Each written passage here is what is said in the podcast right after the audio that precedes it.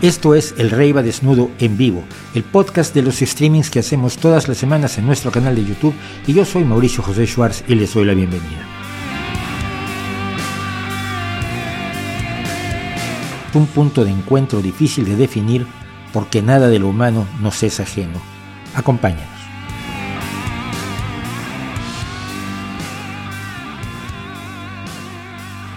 Buenos días, buenas tardes, buenas noches, buenas las horas que sean, donde quiera que estén ustedes. Esto es, esto es algo nuevo. Esto es la revista semanal de Rey va desnudo. Y ahora les voy a contar de dónde llegó cómo llegamos a esa maravillosa conclusión. Pero en fin, muchísimas gracias por acompañarnos, muchísimas gracias por estar aquí. Esta es la emisión en vivo que hacemos los jueves del Rey va desnudo, que es el canal que tenemos donde hace más de 12 años estamos hablando de cosas que a la gente le molestan, cosa que nos da muchísimo gusto. Sobre todo por el tipo de gente a la que molestamos. No se trata de molestar a todo el mundo, por supuesto, pero cuando molestas a los famas, los cronopios son felices, ¿no? Y si no tienen ustedes la referencia, el que no haya entendido la referencia, se me va corriendo y compra historias de cronopios y de famas de Julio Cortázar y se lo lee. Y va a entender por qué yo soy un cronopio. Y algunos de mis haters son famas, todos ellos. Son tremendos famas. Además tengo que decirles, soy bueno, pues este es un espacio donde tratamos de compartir información, que es lo que creo que es fundamental. Un periodista es lo que hace a un periodista, el que hace que yo cuando me entero de algo lo quiera compartir, escriba blogs, escriba en periódicos, este, participe en radio, ahora haga esto, porque quiero que la gente se entere de cosas que me parece que son relevantes y que eso es importante que se enteren, que es bueno para ellos que se informen. Eh, dos advertencias para el día de hoy. Traigo un gripazo de locos, entonces me voy a estar sonando y lo siento. Y si sueno raro, pues también es lo mismo, pero sistercitos y brodercitas, la gripe ha estado durísima. Mi hijo decidió traer unos virus a casa, me afectaron, afectaron primero a él, luego a mi pareja, y ahora a mí desde el martes, que me dieron una, una revolcada espectacular. Por cierto, hablando del martes, hacía tiempo que yo tenía ganas de hacer un video. Tenía yo notas, pero no había desarrollado el guion. Entonces decidí improvisar sobre las notas que tenía un poco con esta voz un tanto mormada, producto de la gripe. Eh, no sabía si publicarlo o no publicarlo, finalmente lo publiqué ayer. Y son estas reflexiones ateas sobre la Semana Santa. Que digo, yo pues, las publicamos así como sin nada, lleva más de 20 mil visualizaciones. De verdad, no entiendo. Digo, hicimos las reflexiones ateas sobre la Semana Santa ayer y no me esperaba yo realmente, para nada me esperaba yo que tuviera la cantidad de visualizaciones que ha tenido hasta este momento, 20 mil en lo, que, en lo que son exclusivamente 25 horas, sí, porque a las 6 de la tarde, como siempre hacemos a las 6 de la tarde, eh, estrenamos este vídeo ayer. Y bueno, serán unas reflexiones precisamente sobre, sobre la Semana Santa vista desde un des descreyente. No me negarán el profesionalismo, ¿eh? porque francamente venir en estas condiciones. Estaba yo pensando si lo hacía o no lo hacía. Habrá poca gente hoy. Somos 105, que no es poco ya. El de los no me gusta todavía no ha llegado. Es cierto. Y, eh, eh, pero me reconocerán el profesionalismo de que en estas condiciones esté con ustedes el día de hoy para cubrir una serie de temas. ¿Y por qué decíamos que esto ahora es una revista? Hay gente que me ha dicho, ¿por qué no haces un solo tema durante dos o tres horas? Porque no creo que ningún tema dé para tanto, ¿no? A menos que tuviera yo muchos invitados, necesitaría otra logística totalmente distinta, gente que contacte a los invitados, gente que mueva las cámaras, que haga switch, gente que haga todo lo que debería de hacer mucha gente, que en este caso hago yo solo. Y por lo tanto no lo podría yo hacer solo decididamente. Pero por otro lado a mí me gusta la variedad de temas. Y me, lo que acabé es acordándome de las revistas en las que yo trabajaba. Eh, revista de revistas, El, Jueves de Excelsior, Sonido, muchas revistas en las que yo participé de una u otra forma y que la característica de una revista es que lleva muchos temas, ¿no? Y si los lleva bien llevados, pues puede tener alguno que es más importante, otros que son más importantes, reportajes centrales, notas cortas, pero una revista precisamente hace un repaso de un montón de cosas a lo largo de la semana.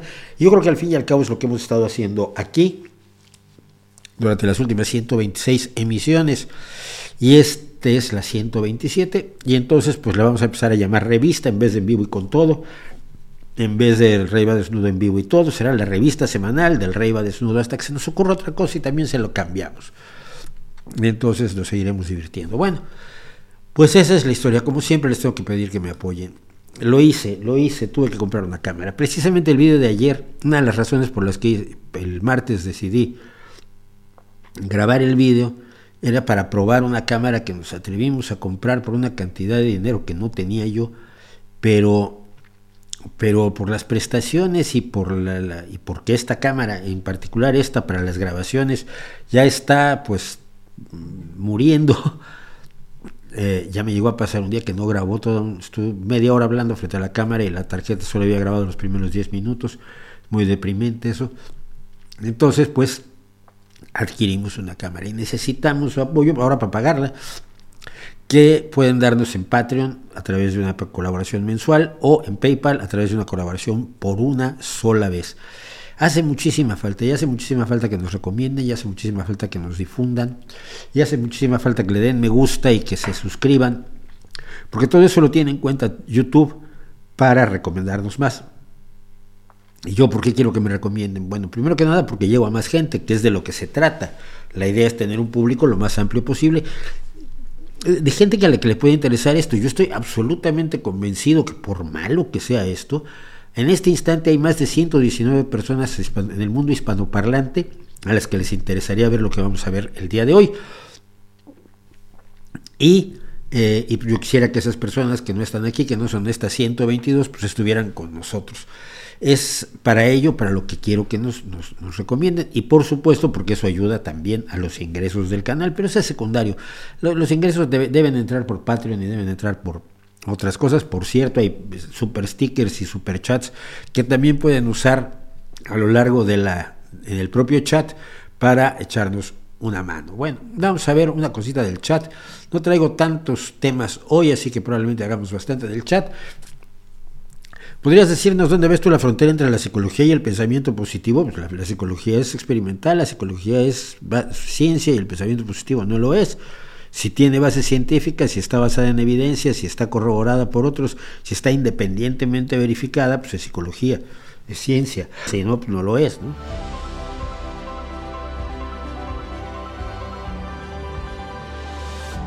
alguna obra aparte de Factfulness de Hans Rosling, alguna otra de este estilo, Rationality, Racionalidad de, de Steven Pinker, creo que son las mejores cosas que puedes leerte en este momento.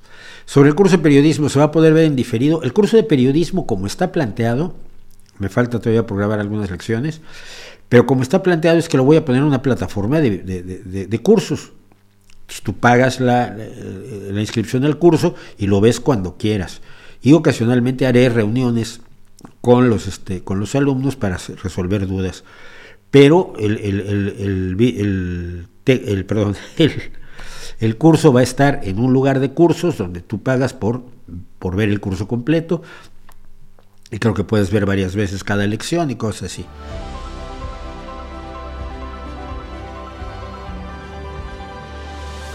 Hola Mauricio, ¿saldrá fortalecido o debilitado Trump con la presente acusación de 34 delitos graves? Pues mira, yo te, te, lo respondo de esta manera, nadie lo sabe, es evidente que nadie lo sabe y por lo tanto todo el mundo especula porque al hacer la especulación ya parece que sabes y entonces sales en los periódicos y te pagan. Y nadie lo sabe, pero a mí una indicación importante me parece esta. Cuando dijo que le habían robado las elecciones y que había que tomar el Capitolio, fueron varios miles de personas que realmente cometieron una serie de atropellos brutales, entre ellos ahí murió gente, golpear policías, asfixiar policías, eh, tratar de, pillar al vicepresidente para colgarlo.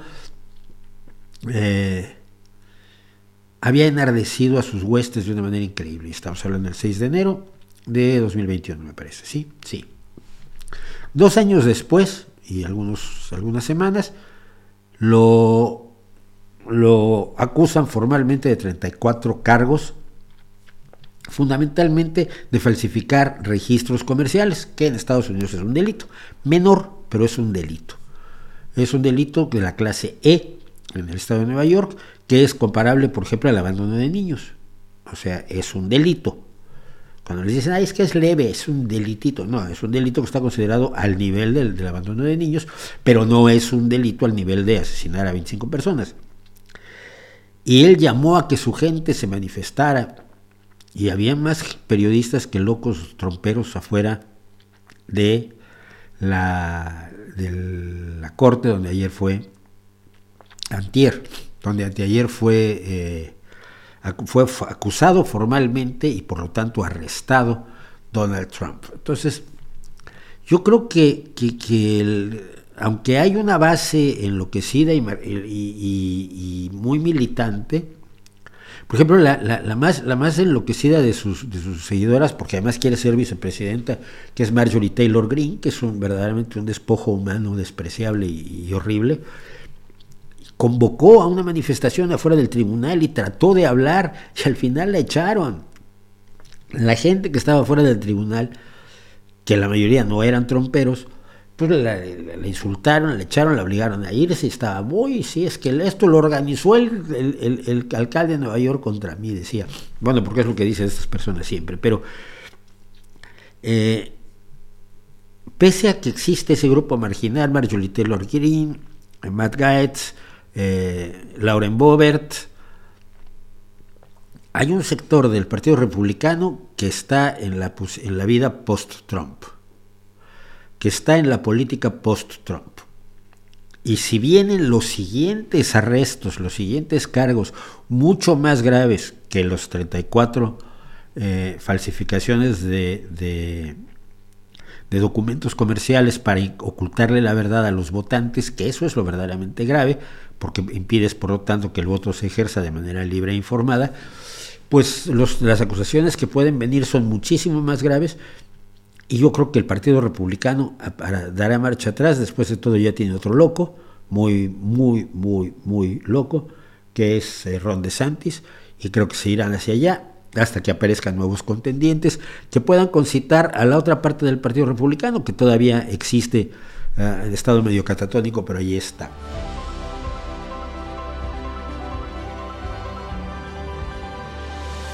¿Cómo explico que López Obrador tenga tanta popularidad pese a ser un gobernante tan mediocre, por no decir pésimo? Porque la gente no se da cuenta, porque la desinformación es grande, porque la, la exaltación del personaje hace que cierres los ojos a todos los datos. A mí me razón por la que Trump, tiene, tiene tanta gente que lo apoya, o que lo apoyaba por lo menos hasta hace dos años.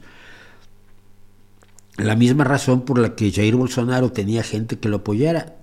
Ya no importa que seas mal o no mal gobernante, es cómo puedes manejar la imagen, el populismo, la demagogia, el victimismo, el mesianismo, y todo eso lo ha manejado excelentemente bien López Obrador hasta ahora. Es decir, ve, la forma en que toda la gente responde a las críticas que uno le hace a López Obrador. Yo aquí en, el, en el canal y en Twitter tengo un laboratorio maravilloso de cómo responde la gente. Entonces, López Obrador comete una tontería al enviarle una carta de, niño, de, niños de primaria a Xi Jinping, el, primer ministro de China, uno de los hombres más poderosos del mundo y un hombre que sabe usar la diplomacia de que tu mano derecha no sepa lo que está haciendo la izquierda y que la izquierda cada dedo ande por su lado. Es que lo que pasa es que a ti antes te daba dinero el gobierno del PRI. Mira, supongamos que sí, a mí la vida me dio dinero el gobierno del PRI, nunca se lo acepté, me lo ofrecieron. Pero aún eso, aunque eso fuera cierto, eso no quita que la carta es una bobada. Ya, ¿tú preferirías a Peña Nieto? No, no preferiría a Peña Nieto, pero la carta es una bobada. Claro, lo que pasa es que, es que tú este, estás a favor de, de la Alianza por México. No, no estoy a favor de ellos, pero la carta es una estupidez. No, eres un derechista que estuvo con el PRI. No, ni mucho menos, siempre fui opositor al PRI. Pero, o sea, la gente se va por otro lado y busca el ataque personal y elude completamente el tema. No está dispuesta a creer que ninguna información respecto al observador sea cierta. Y él se la pasa diciendo que todas son falsas, por supuesto. Entonces, yo creo que eso explica claramente su popularidad hasta que empiece a reventarse el, asunto por las costuras. Pero no olvides que aunque se reviente el asunto por las costuras hoy aquí, En este mundo hay gente que defiende a Hitler, hay gente que defiende a Lenin, hay gente que defiende a Stalin, hay gente que defiende a Porfirio Díaz, hay gente que defiende a Pinochet, hay gente que defiende a Leonidas Trujillo y hay gente que defiende a los tipos más siniestros del universo. Siempre habrá alguien así. Y a eso juegan.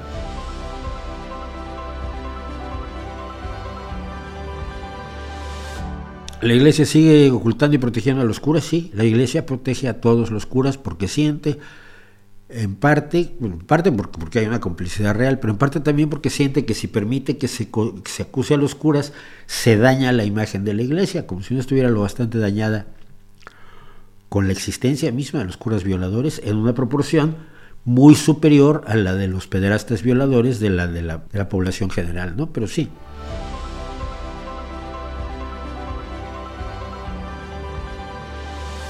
Es muy buena pregunta.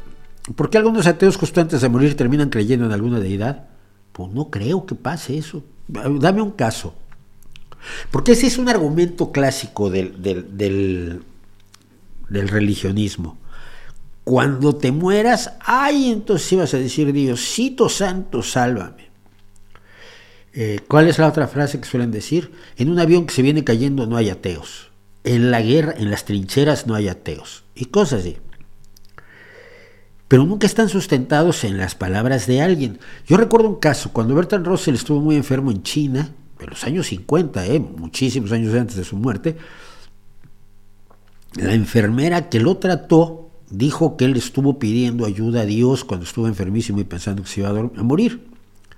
Y todo el mundo dijo, ya ves, el gran filósofo ateo, resulta que, ah, llamó a Dios.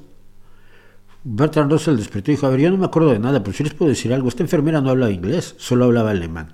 O sea que si entendió que yo estaba llamando a Dios y yo no llamo a Dios en alemán, porque no sé alemán, lo que hizo fue inventarlo para eh, alimentar la idea de que los ateos, cuando tienen mucho miedo, invocan a Dios. Yo no conozco ningún caso.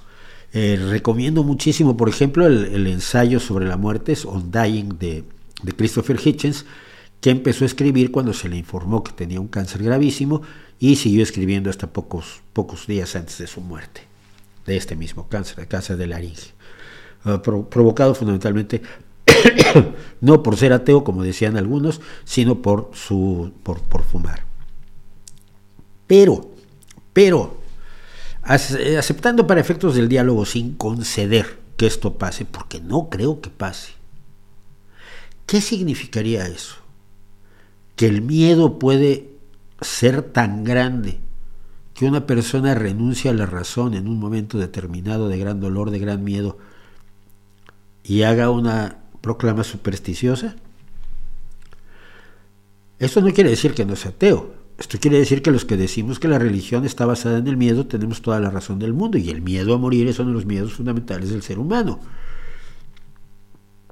si algún ateo, que te digo, yo no conozco casos, se le atribuyen a muchos, pero nunca hay datos.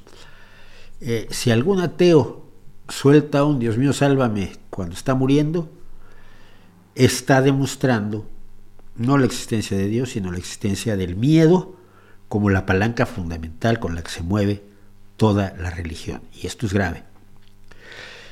No me parecería extraño tampoco, cuando estamos bajo situaciones enormemente tensas, no sabemos cómo podemos reaccionar.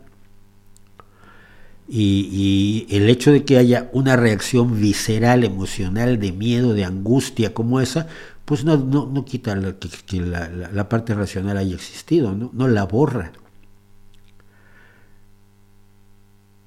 Eh, es de veras que es un argumento tan triste, tan triste, tan a ver si en última instancia, mira, te invito que llamaste a Dios y entonces, entonces Dios existe, porque esa es la conclusión. Si un ateo que ha razonado la inexistencia de los dioses, en un momento dado invoca un poder superior porque está sufriendo enormemente por dolores de cáncer, por miedo a morir, por una situación de terror, entonces Dios existe. No. Ni Dios ni la religión siguen o sea, Dios y la religión siguen sin existir, pero el miedo existe. Y el miedo es ese gran motor de la religión, es ese, ese disparador que hace que la gente diga, ay, no me quiero morir, vamos a ver si me pueden dar una, vida extra, como si esto fuera el Mario Brothers, ¿no? quiero una vida extra. Ay, pues Dios te la da en el cielo si te portas bien y te das martillazos en los dedos o latigazos en Semana Santa. Eh, es miedo y el miedo es el enemigo. Eso sin duda alguna, pero no demuestra, por supuesto, la existencia de Dios. Siempre fueron ateos, pero son sobre todo humanos, y a los humanos el miedo nos apergolla.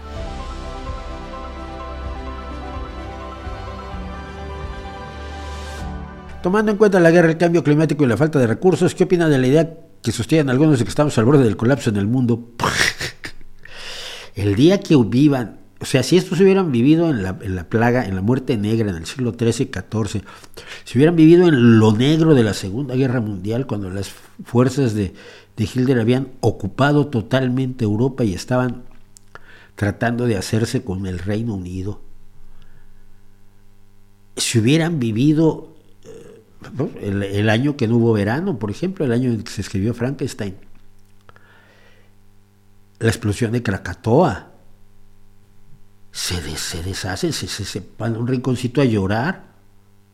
El mundo está lejísimos del colapso. Es más, es más, se suponía que una pandemia iba a destruir todas las instituciones mundiales. Hay docenas de películas docenas de películas escritas con esa premisa. Con una pandemia se van a desmoronar las instituciones sociales, va a ser Mad Max, vamos a estar matándonos nosotros unos a otros para cazar ratas, para asarlas y sobrevivir. No, sobrevivimos magníficamente a la pandemia. Y vamos a ver hoy cosas curiosas respecto a la pandemia. eh, si se desata otra guerra en Europa, la Unión Europea va a reventar por las costuras y, esto va a ser el desastre. Y además, como dijo Putin, este, este invierno Europa se congelará y en, Alemania cortarán los árboles de los parques para quemarlos. Él no sabe que hay que secar la madera antes de poderla quemar. Si tú cortas un árbol lo tratas de quemar, lo que produces es humo. Necesitas secar la madera y la, gente se tendrá que prostituir para comer. Y vamos, que él confiaba en su gas como si su gas fuera el centro del universo. Pues no, está terminando el invierno y el gas está más barato que nunca. Esa idea de que nuestras organizaciones sociales, nuestras instituciones sociales, eh, locales, regionales, nacionales, internacionales, multinacionales, son de una infinita fragilidad, parecen no tener ninguna base. No hay nada que indique que se va a colapsar el mundo.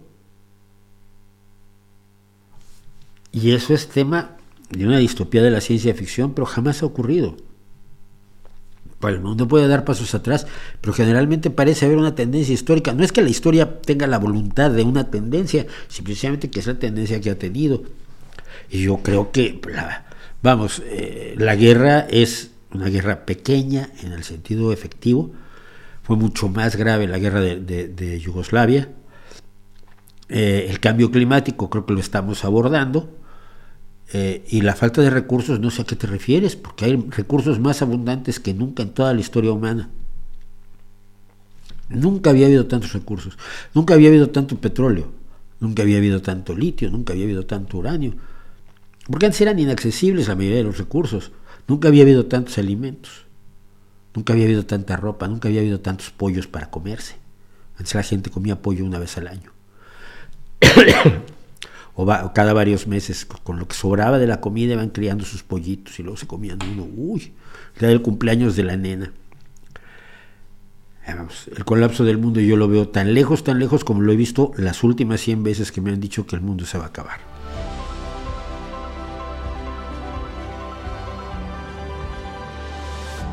Muchos extremistas piden que coloquen militares encargados en la seguridad pública porque según ellos disminuye la delincuencia. ¿Qué dicen los datos respecto a eso? Que cuando los militares están eh, infiltrados por la delincuencia no sirve. Yo, tenía un amigo que era general y era, era general de izquierda. Eso era raro en México. Y entonces un día me contaba cuando le ordenaron a un grupo del ejército mexicano que quemara un plantío de, de cannabis, ¿no? Y les dieron las coordenadas exactas, mira, este es el, perímetro, tú quemas eso y ya. Y estaban en eso cuando se dieron cuenta que en el campo de Junto también había cannabis, entonces lo quemaron también. Se metieron en el lío del siglo porque la parcela de Junto ya era de, otro, ya era de un general del ejército. Estoy hablando de los años 80. No, no, la recuperación de un país se hace de arriba hacia abajo. Y, tiene que ser, tiene que empezar por un grupo que realmente sea absolutamente inmune a la corrupción. Y segundo, se, se, logra cortando las fuentes de financiación de la delincuencia. En este caso, las fuentes de financiación de la delincuencia, lo he dicho muchas veces, se cortan legalizando, despenalizando las drogas. Cualquier otra cosa es hacerse tonto. Llevamos desde que se inició la guerra de las drogas con Nixon en los años 70, y antes de eso, cuando se inició la penalización de una serie de sustancias en los años 30 en los Estados Unidos, como consecuencia de la ley seca, el resultado es inexistente. Todo drogadicto que quiera su dosis hoy lo obtiene, y lo obtiene a precios bajísimos. En los años 80, 90 la cocaína era droga de ricos, era carísima. Hoy ya no lo es. Entonces, No creo, no creo que eso sea que eso sea la solución. Creo que los datos nos dicen que la reorganización social, la, desfinanciación del, de los grandes delincuentes los desmoviliza en gran medida. No se van a volver buenas personas, pero no pueden hacer tanto daño y la idea es que dejen de hacer tanto daño. Y para eso necesitas un núcleo de personas que sean absolutamente inmunes a la corrupción, unos intocables en realidad. Y en todos lados los hay. El problema es quién quiere usarlos.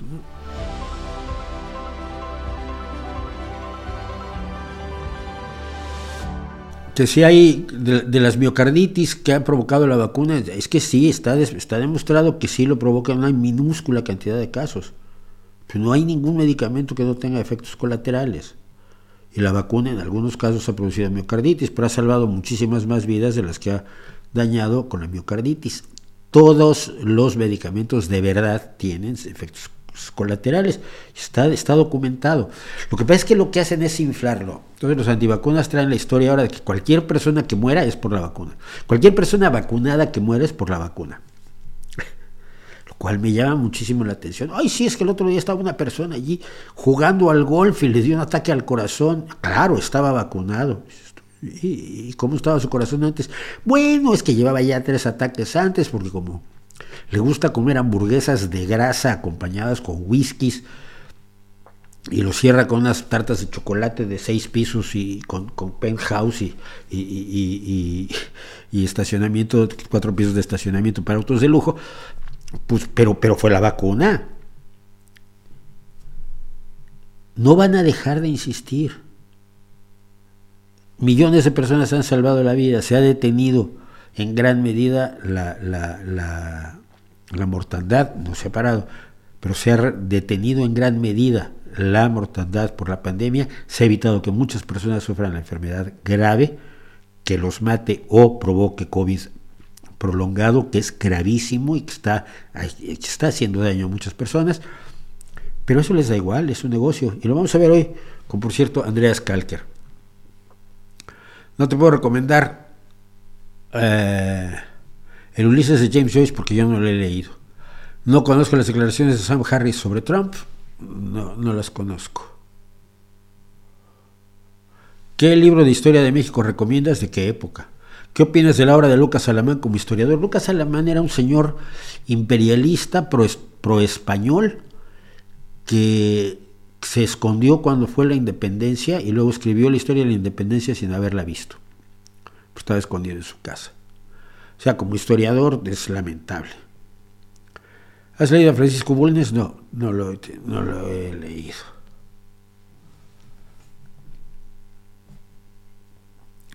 Me cita Carolina Infante a dos historiadores españoles que no conozco, o sea que no puedo informarme, formarles sobre ellos.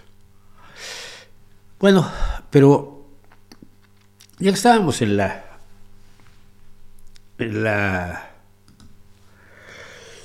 las antivacunas y el vacunismo y esto,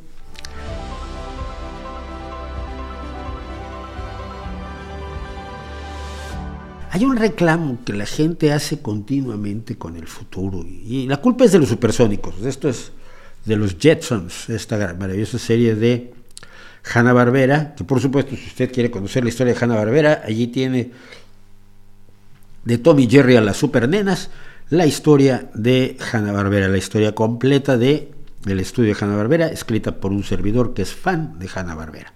Bueno, pues los Jetsons o los supersónicos, como fueron llamados en español, creo que en todo el mundo hispanoparlante, ahora y luego ya cambian mucho las traducciones de un país a otro, se movían en autos voladores. Y la gente se hizo la idea de que se pues, le habían prometido de alguna manera para el año 2000 por, una, por unos dibujos animados, de donde se agarra la gente. Pero habían prometido autos voladores. Y mucha gente reclama que quiere sus autos voladores, que el futuro es una basura que se parece mucho al pasado. Sí, los cambios más profundos no se notan así de manera extraordinaria en la calle, no se notan más aquí en la cabeza. Pero, y en nuestros aparatos y en la forma en que nos comunicamos, pero no, no, no flotamos ni tenemos autos voladores. Pero la realidad es que si quisiéramos, podríamos tener autos voladores. Sí existe la tecnología, de hecho existen varias tecnologías eh, y es posible desarrollar tecnologías, por supuesto, mucho mejores para tener autos voladores. La pregunta entonces es, ¿por qué no tenemos autos voladores? Y la respuesta es porque no los necesitamos.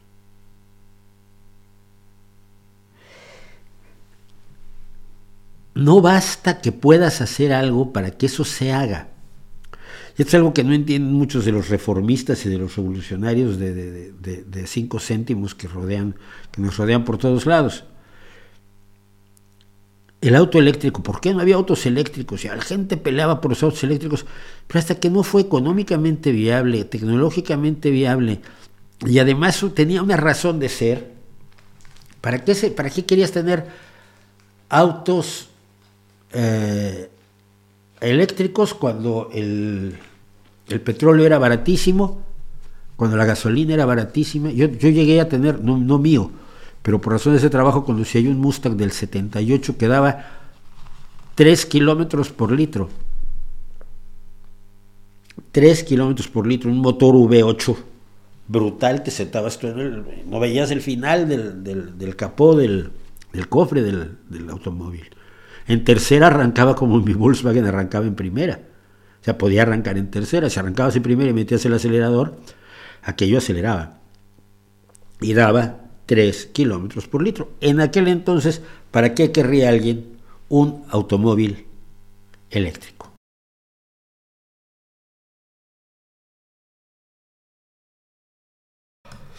Disculpen los silencios, los del podcast, pero me estoy sonando porque sigo con un gripazo espectacular. Bien, el otro día comentaba yo con alguien una cosa muy curiosa precisamente referente a esto. Y es que la pandemia hizo que hiciéramos muchas cosas que se iban a hacer y que se tenían que hacer y que, se proponía que se hicieran y que eran buena idea y que ya se podían haber hecho antes pero no se hicieron nunca. Las teleconsultas de la, de la sanidad pública, por ejemplo, la telemedicina, la telemedicina estaba planteada, desarrollada, la tecnología estaba allí, pero a nadie le interesaba. ¿Por qué? Porque no tenías el problema de venir con tu médico, te sentías más a gusto visitando a tu médico cara a cara. Eh, el asunto pues más o menos funcionaba, ¿para qué lo cambias? No había necesidad de cambiarlo. Teletrabajar, teletrabajar era una brillante idea. No andas en el auto, no contaminas, no vas a reunirte allí con una serie de compañeros de trabajo algunos de los cuales no los tragas tú, pero ni con leche. Y, era buena idea el teletrabajo. Lo digo yo que teletrabajo desde 1995, más o menos. Yo empecé a escribir para empresas diciéndoles, te mando las cosas por correo electrónico y no te mando al mensajero con el asunto impreso, con, los textos impresos. Y a mí me miraban en los años 90 las empresas como si dijera yo, eso es magia, eso es magia, eso es brujería. No, sí, mira, lo mando por correo electrónico. Y si, si, se pierde, no se pierde, mira que el protocolo. Bueno, yo te lo mando. Y empezaron a aprender y entonces empecé yo a teletrabajar. Con la, pandemia descubrí yo que, que, mi modo de vida se llamaba confinamiento, porque yo trabajo para una empresa en Estados Unidos, llevo 14 años con ellos y que nos hayamos visto la cara más que en teleconferencias. Pero la mayoría de las, de las actividades que se podían llevar a cabo con teletrabajo, no se llevaban a cabo con teletrabajo y se hacía que la gente se desplazara, a veces de manera absurda, distancias irracionales, gastando en autos, gastando en transporte público, para ir a hacer en la oficina lo que podía estar haciendo en su casa. ¿Por qué? Porque así se hacía, no había necesidad del teletrabajo. No había necesidad de que se informatizara una serie de cuestiones de la, administración pública y de las propias empresas que sí lo tenían en sus planes, algún día haremos esto y informatizaremos, ¿no? Oye, mi, mi, mi carné, mi credencial de la, de la seguridad social, uy, sí, pues mira, es que estamos esperando que se junten 200 para mandarlas al impresor. Oye, pues que podrías tener una impresora tuya propia. Sí, bueno, pero entonces cada quien va a tener que tener una de estas, va a salir muy caro, es muy problemático, luego quién las repara. No, no, mira, Seguimos haciéndolo así. Cuando reunimos 200, las mandamos al impresor y luego pues, ya te las mandamos por correo. Ahora se imprimen inmediatamente y te la mandan en cinco días a tu casa. ¿Por qué? Porque fue necesario hacerlo. Porque la pandemia nos exigió que hiciéramos todas esas cosas que estaban en, la lista de, pendientes, que pues un día quizás sería guay que lo hiciéramos. Estaría bien, sería bonito. ¿Nos ahorraría tiempo? Pues sí, pero tampoco es para tanto. La pandemia nos obligó.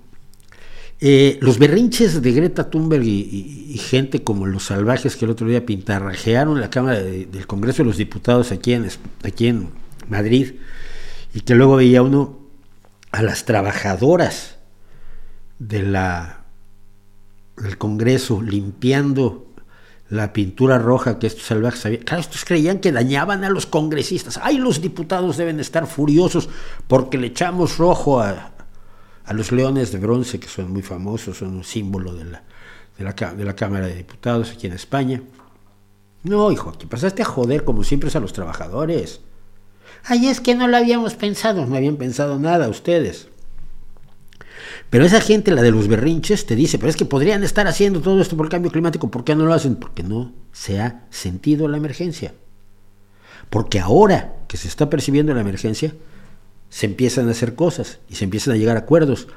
Pero es que esto ya se había avisado desde el siglo XIX, la posibilidad de que el aumento de CO2 en la atmósfera provocara un aumento en la temperatura que podría ser catastrófico, o por lo menos problemático, grandemente problemático.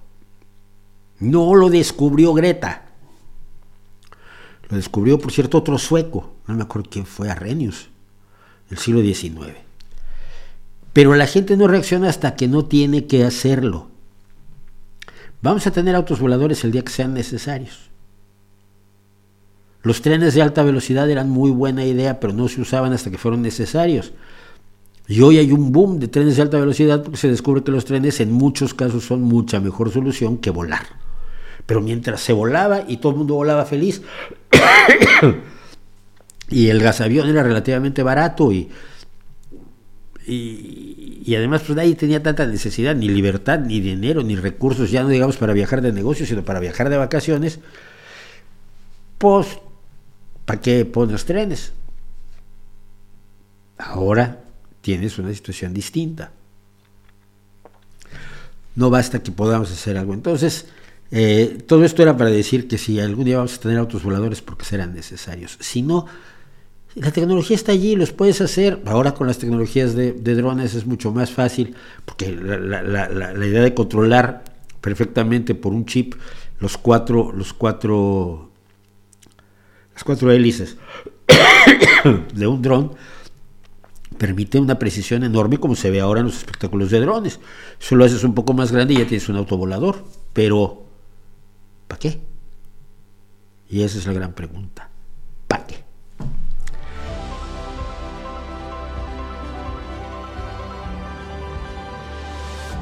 Por cierto, tengo que hacer un gran agradecimiento. Tengo una amiga que, de aquí de Asturias que vive en el Reino Unido, que trabaja en Londres. Pero también trabaja desde aquí, trabaja desde su casa, es un pueblo que hay de, aquí de Asturias, que afortunadamente puede teletrabajar. Y como es fan del canal, me trajo esto para el canal. Una preciosa taza de Abbey Road Studios, que dice John Paul, George y Ringo. No sé a quién se refiere. Juan, Juan, Juan Juiz, por ejemplo, puede ser, Paul, que puede ser pues, Pablo Picasso, George, que sería Jorge V, y Ringo, que es un invento, pero no existe nadie que se llame Ringo, ¿no es cierto? evidentemente es, es de Abbey Road Studios, donde trabajaban los Beatles, de los Beatles, y tengo mi nueva, mi nueva deliciosa y maravillosa taza de John Paul, George y Ringo, que tendrá su lugar en la estantería, pero por hoy la vamos a usar para beber, sabiendo perfectamente que mucha gente se molesta porque tomo Coca-Cola.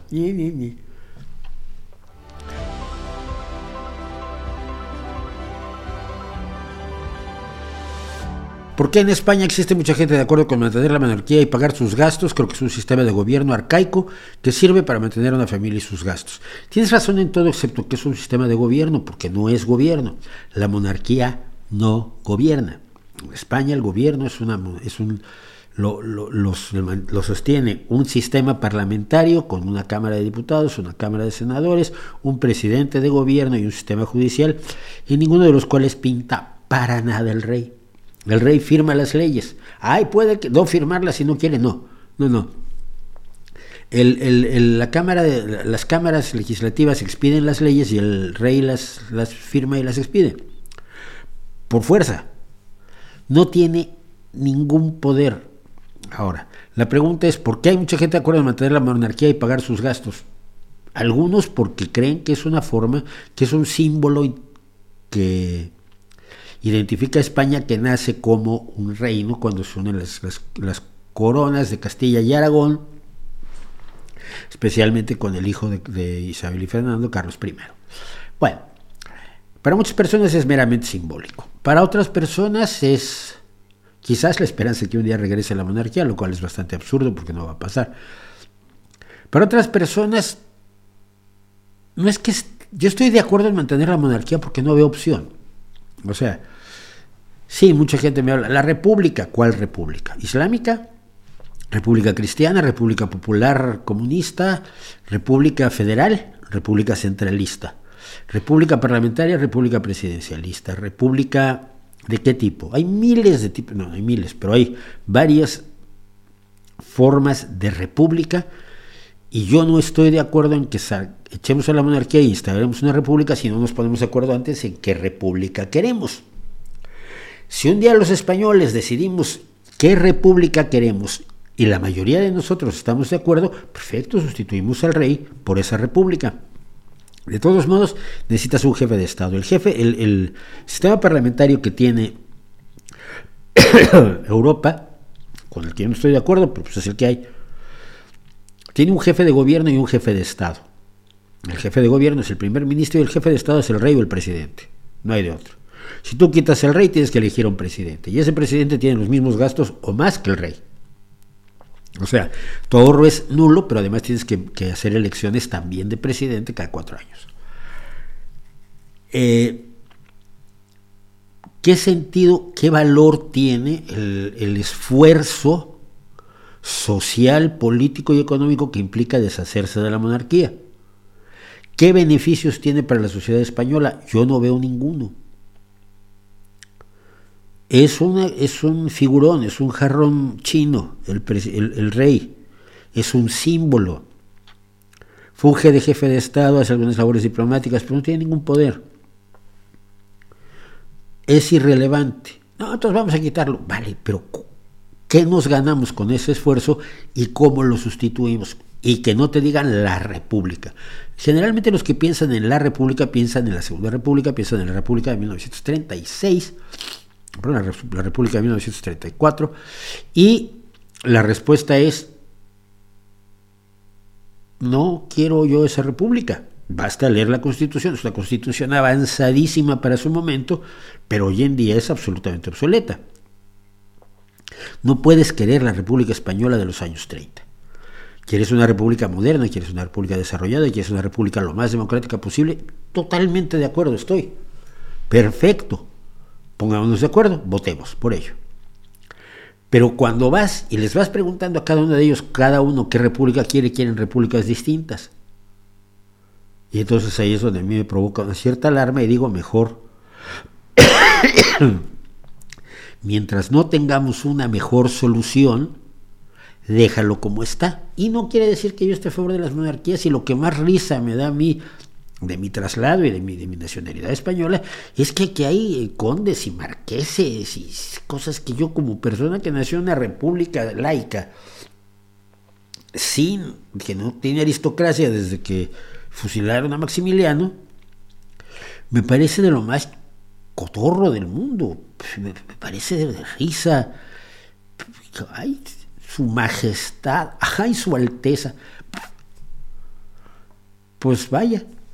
Por otro lado, yo, yo juré lealtad al, rey a la hora de, obtener la nacionalidad, tengo la doble nacionalidad, pero probablemente mi mayor lealtad al rey sería echar al rey cuando, cuando el país lo necesite, y estaría completamente de acuerdo pero necesita que cumplirse una serie de requisitos y no basta la cosa sencilla, hay que acabar con la monarquía porque es muy fea, pues sí es muy fea. ¿Qué ponemos en su lugar? ¿Cuánto nos va a costar? ¿Quién se va a hacer cargo? ¿Y cuál riesgos aporta? ¿Y qué beneficios aporta? Y ahí es donde ya no te le responden ni Pablo Iglesias, ni todo el Partido Comunista, y buena parte del Partido Socialista, que es antimonárquico, y otra parte del Partido Socialista dice, pues mira, es una institución que está allí de momento no la toques, como si no tuviéramos otros problemas más urgentes que resolver, ¿no?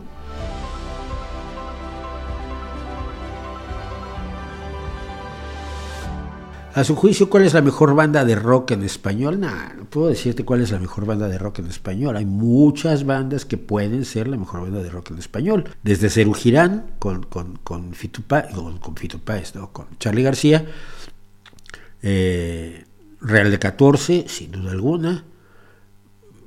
Mm, quizás eh, La maldita vecindad. Eh,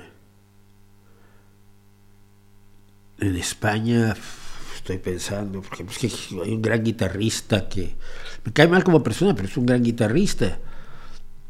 Pero ha habido, ha habido bandas extraordinarias en España. Entonces, es muy difícil. Yo recuerdo, además de la época de los 80, a ver, tienes a Nacha Pop, tienes a Soda Stereo, esos grupos que, tienen una obra sólida. El último de la fila, que es un rock acústico, que su, primer disco fue sensacional, ¿no? Tienes a los prisioneros, que bueno, pues son, tienen una etapa de productiva muy pequeñita, pero muy, muy relevante y muy interesante como trío. Entonces, muy difícil decirlo, ¿eh? Muy difícil decirlo.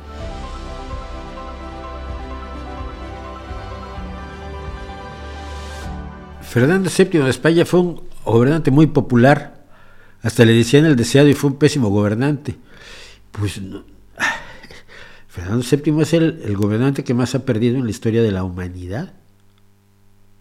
Perdió toda América, toda América Latina y la Nueva España hasta incluir todos los estados que luego se anexionó a Estados Unidos. Entonces, Fernando VII es de los tipos más estúpidos de la historia. Que yo siempre, y eso lo, he discutido con historiadores, con novelistas históricos, lo interesante que sería una novela en la que alguien, probablemente venido del futuro, convenciera a Fernando VII de crear una alianza, de darle su independencia a todos los países latinoamericanos, pero creando una mancomunidad, así como la, mancomunidad británica de naciones, la mancomunidad hispánica de naciones, y todos son independientes y todos trabajamos juntos y nos apoyamos. Y el mundo hablaría en español.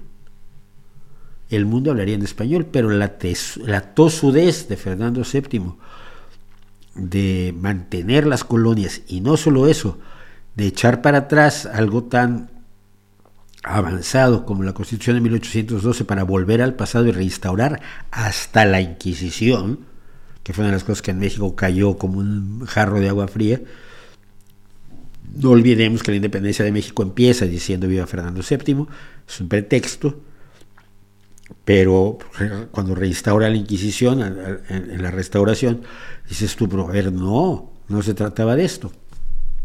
Un caso particular histórico, Fernando VII, pero podría haber sido el hombre que más, que más, eh, que creara el más interesante cuerpo político, económico de la historia del mundo.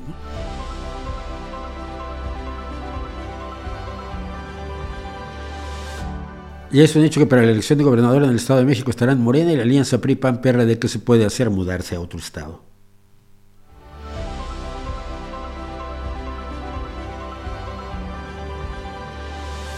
Hay un youtuber llamado Santiago Alarcón que pone en ridículo a los ateos, no creo que lo logre, con sus argumentos de hombre de paja, preguntando que los ateos comprueben por qué no existe Dios. Pues que yo no tengo por qué comprobar que no existe Dios.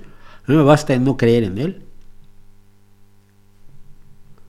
Ah, ¿tú quieres que crea en Él? A ver, demuéstramelo. Yo no creo en Él. Siempre que viene ese argumento, sustituye a Dios por los unicornios.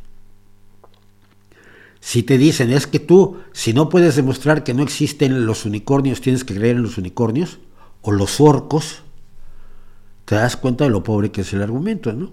Yo no puedo demostrar que no existen los orcos. Yo no puedo demostrar que no existen los orcos. A lo mejor en algún lugar hay orcos. Pero si tú quieres que yo crea en los orcos, me lo tienes que demostrar tú. Y me tienes que justificar tu creencia en los orcos, no vaya a que estés chiflado.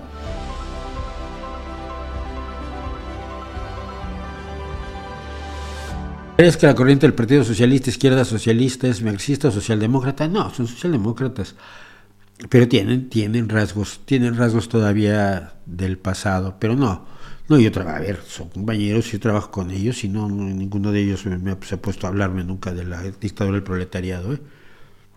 De hecho, cuando una vez que yo hice en, los cursos de, de bienvenida a militantes, la historia del partido la hizo precisamente un compañero de izquierda socialista. Pues gente, gente normal.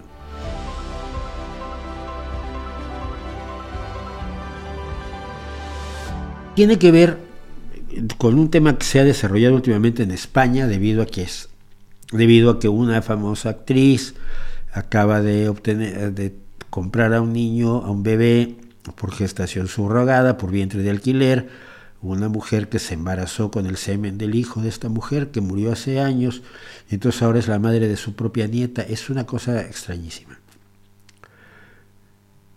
Pero viene a la idea de la propiedad de los hijos, bueno, es mi hijo, yo puedo hacer con él lo que quiera, ¿no? Es una cosa que los liptardianos lo dicen con gran facilidad y con gran frecuencia. Yo, yo puedo hacer de mi hijo lo que quiera, yo tengo derecho a educar a mi hijo como me da la gana.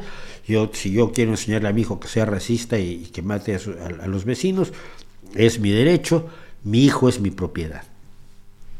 Y ante eso se alza la idea de que no, los hijos, por ser seres humanos nacidos, tienen ciertos derechos. Y es responsabilidad de toda la sociedad ser los garantes de esos derechos que tienen los niños. Y por lo tanto no puedes hacer lo que quieras con tus hijos. Si les cortas pedazos, estás lastimando a un ser humano y por lo tanto, aunque sea tu hijo, te vas a meter en un lío. No es como los romanos que podían matar a sus hijos o, eh, dejarlos expuestos a la intemperie y así matarlos. Era muy frecuente. ¿eh? El hijo era propiedad absoluta y total de los padres. Pero pues, afortunadamente ya no estamos en la época de los romanos. Acaba de ocurrir algo que pone en la mesa la discusión de qué derechos tienes tú sobre tus hijos y al mismo tiempo hasta dónde la estupidez puede ser admitida como un derecho. Voy a leer la nota. Un juzgado de Santa Coloma de Farners, en Girona, investiga por presuntos maltratos a los padres de dos jóvenes que estuvieron aislados en una casa en un bosque de arbucias han explicado fuentes judiciales a Europa Press. Según adelantó el Punt Avui, se trata de una chica de 24 años, no son niños, es una chica de 24 años y un chico de 18 que nunca han ido a la escuela, No tienen contacto con nadie más que sus padres, no tienen redes sociales. Ambos jóvenes vivían sin contacto con el mundo exterior, ni siquiera tenían obviamente nuevas tecnologías y ni siquiera tenían documento de identidad, algo que en España tienes que tener, es el documento que nos identifica eh, no como ciudadanos, como personas, porque los menores de edad que no son ciudadanos todavía también tienen su DNI. La familia de origen neerlandés no les permitía que salieran del domicilio familiar y los habían escolarizado en casa porque bueno, las leyes holandesas así lo permiten. Pero en los países, las leyes de los Países Bajos pues no se aplican en Girona, hay que tener esto en cuenta. Fuentes policiales han explicado que el caso lo detectó la policía local que abrió diligencias y las comunicó a los mozos de escuadra, la policía eh, de, Girona, de la policía catalana, que después de hacer las comprobaciones pertinentes trasladaron las investigaciones a los juzgados. Eh, eh, fue la chica la que pudo escapar y pedir ayuda en una finca vecina. y esto me recuerda un caso de alguien, de una pareja que tuvo encerrados a cinco o seis hijos en los Estados Unidos, brutalmente, además los sometían a palizas, los tenían, los, los, en la noche los encadenaban a las camas, y, luego sí, se iban de fiesta. Y, he visto el documental de la chica que se escapa y un policía que la ve, al que ella se acerca, el policía trae cámara de cuerpo y ella le dice, este, auxilio, mis hermanos los van a matar y mis padres nos tienen encerrados hace 20 años. Entonces no me extraña que esta chica haya podido escapar. Los jóvenes aún no han presentado denuncia por este caso y la familia dice que no estaban secuestrados están aislados porque la madre sufre de alergia a las ondas electromagnéticas. Bueno, la sensibilidad electromagnética no es algo real. Hay gente que cree que tiene sensibilidad electromagnética. Su sufrimiento es real. No están inventándose que se sienten mal y les falta el aliento y sudan y se, y se sienten todos, todos como, como, como, como, como una papa cuando la metes a freír, se hace así. Eso se entiende. No están fingiendo. Pero lo que creen que tienen no lo pueden tener porque no existe. El cuerpo humano no tiene receptores para las ondas electromagnéticas. Hay una historia, y a ver si me matan por contarla, pero no me acuerdo si el actual o un anterior consejero de salud de aquí de Asturias, lo fueron a ver los de la sensibilidad electromagnética. Y cuando entraron a su oficina, está en, está en eh, un edificio, el Calatrava, en Oviedo, vieron a lo lejos pues, eh, antenas de telefonía móvil y empezaron a sufrir diversos síntomas. El consejero de sanidad muy inteligentemente cerró las persianas, les dijo no se preocupen, estas persianas son aislantes del electromagnetismo. Y entonces se sintieron todos muy bien. ¿Qué dice esto? Que evidentemente su malestar, que es real, no está provocado por lo que ellos dicen, que está provocado por otra cosa. Para determinar esto, se hacen estudios de provocación, precisamente, eh, que permiten valorar hasta qué punto el desencadenante es psicológico o es físico. Por ejemplo, en un lugar donde hay muchísima gente antitabaco, donde no se fuma nunca, entras tú con un cigarrillo apagado. Mucha gente al verte con el cigarrillo se pone a toser, sufre ataques de asma, se siente muy mal, se ahoga. ¿Por qué? Por cuestión psicológica. No es que el, que el tabaco los esté afectando, pero sí la idea del tabaco les provoca una serie de reacciones. Con la sensibilidad electromagnética y con la sensibilidad química ocurre exactamente lo mismo. Nunca se ha podido demostrar que efectivamente ciertos productos químicos provoquen eso a la gente que dice que tienen los que tienen sensibilidad química. Los que tienen sensibilidad electromagnética igual. Pero no lo decimos. Las autoridades y los medios de comunicación, para los medios de comunicación es poco negocio decir que la sensibilidad electromagnética no existe. o que no hay pruebas de que exista y si tú quieres que yo crea en ella me tienes que demostrar que existe. Y por lo tanto la gente sigue creyendo que tiene sensibilidad electromagnética. Y sufre por algo que no debería estar sufriendo. Es decir, sería mucho mejor averiguar qué es lo que tiene y tratar de resolver eso y no como aquellas personas que habían ido a ver al consejero de sanidad a pedirle que les pusieran una casita en los picos de Europa donde no hubiera contaminación electromagnética. ¿Cómo les explicas que no hay un solo lugar del mundo, del universo, donde no haya donde no haya ondas electromagnéticas? Ellos creían que alejándose del mundanal ruido se alejaban de las ondas de, telefonía móvil que siguen subiendo y bajando de, antena en antena con menos potencia que otras, que otras, eh, otras fuentes de emisión de, de radiación electromagnética. So pretexto de esta charlatanería, de un sufrimiento innecesario, de sufrir por algo falso, aunque el sufrimiento sea real, el origen es falso, te lleve aislar a tus hijos de su derecho a la escuela, a la sanidad, a una vida normal en sociedad, en sociedad, porque los seres humanos vivimos en sociedad, me lleva mucho a mí a pensar en estas personas que creen que pueden comprar a un niño. Porque además, para comprar a un niño y para tener a un niño, lo decíamos la semana pasada, no te exigen todo lo que le exigen a alguien para adoptar a un niño. Y deberían.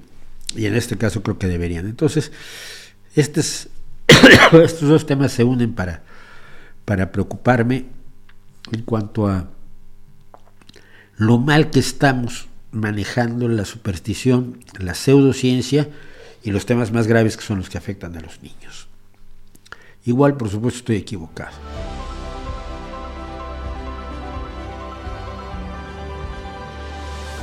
¿Por qué España pudo salir de la pobreza y las dictaduras, a diferencia de América Latina, si ambos eran igual de pobres y rezagados en el siglo XIX, parte del XX? Caso de España por la Unión Europea.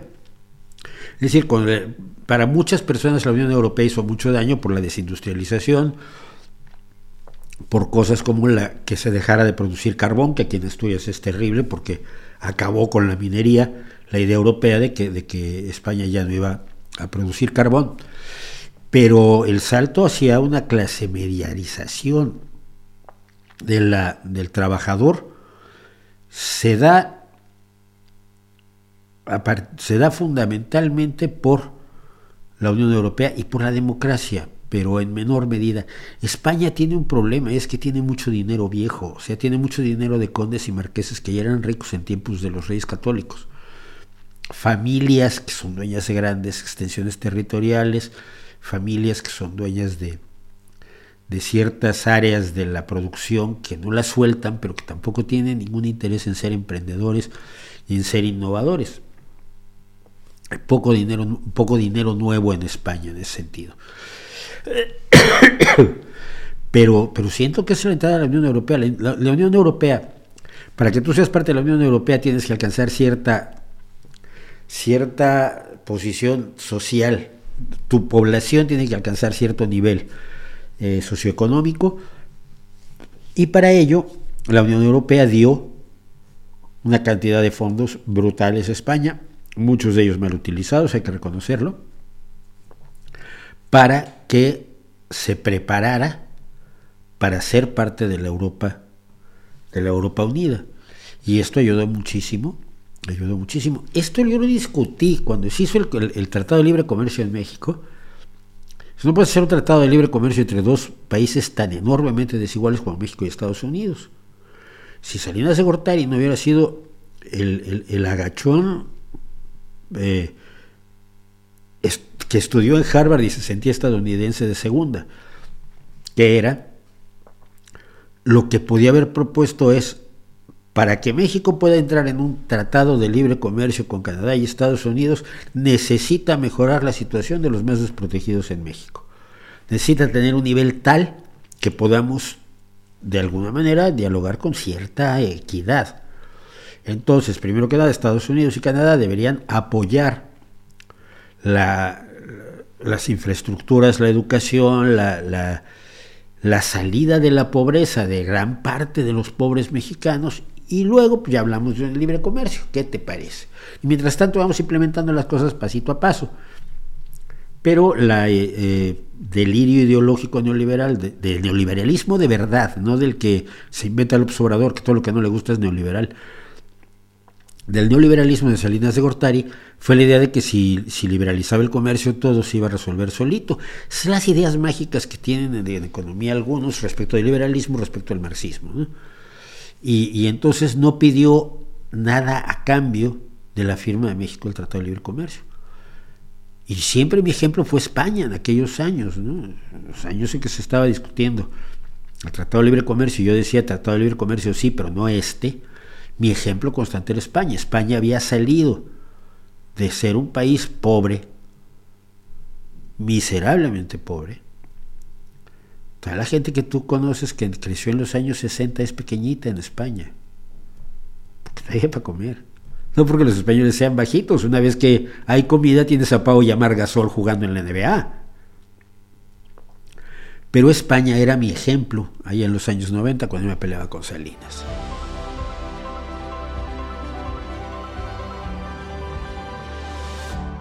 ¿Crees que Estados Unidos está listo para un gobernante socialdemócrata? No creo. No creo. No creo. No es por la cantidad de, habitantes. Es por el giro que ha tomado el conservadurismo estadounidense. El conservadurismo estadounidense ha polarizado las cosas a tal nivel que si para ellos Biden es comunista, un socialdemócrata de verdad, les parecería algo absolutamente siniestro y horrendo.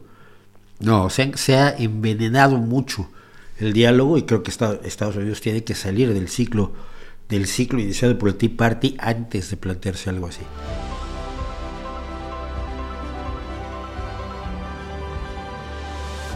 Hablando de envenenar, de envenenar a la gente, vamos a terminar esta primera parte con esta historia, que es una historia absolutamente real que me pasó hace tres días aquí. Estaba yo frente a mi casa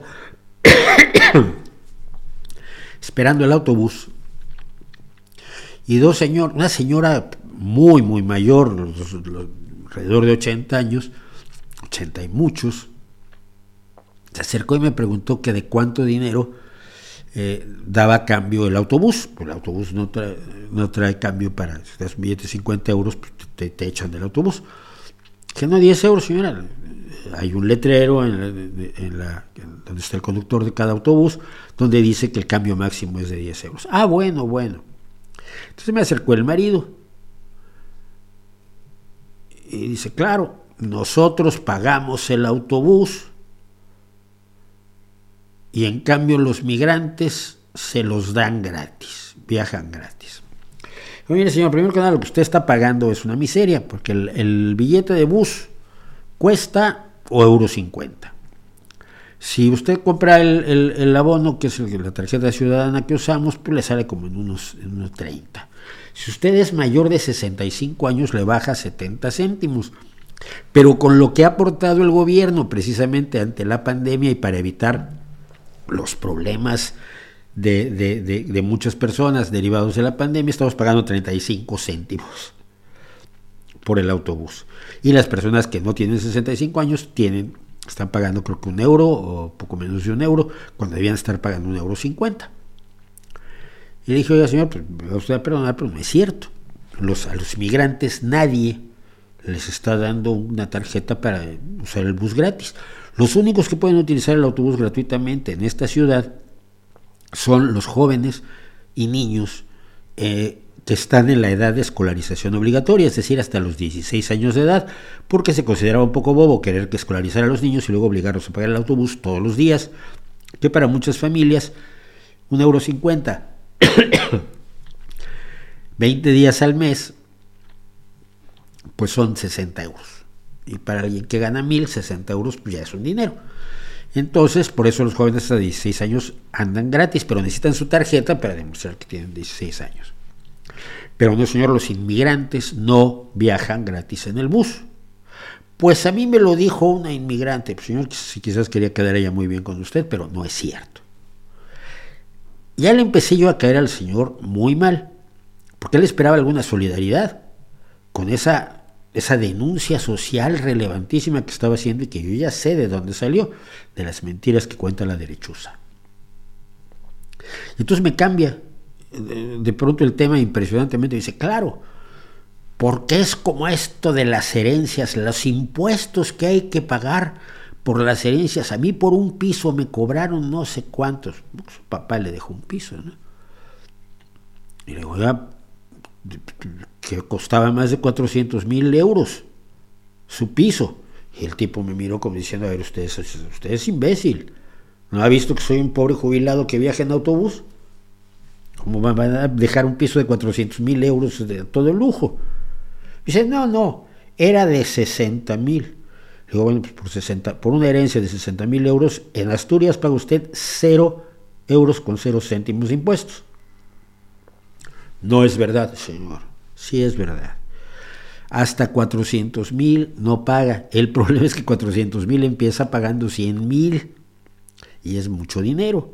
Y entonces se, se, está tratando, y lo han dicho los presidentes de Asturias, de, de reformar los impuestos de sucesiones. Pero una cosa de 60 mil, pues no le, puede haber, no le pueden haber aplicado impuestos, simplemente la ley no lo permite. Pues a mí me costó un millón. Ah, porque luego las personas muy, muy mayores en España todavía saltan de euros a pesetas cada vez que quieren que algo sea muy grande. A mí me costó un millón, los seis mil euros. Sí. Impuestos o escritura, señor.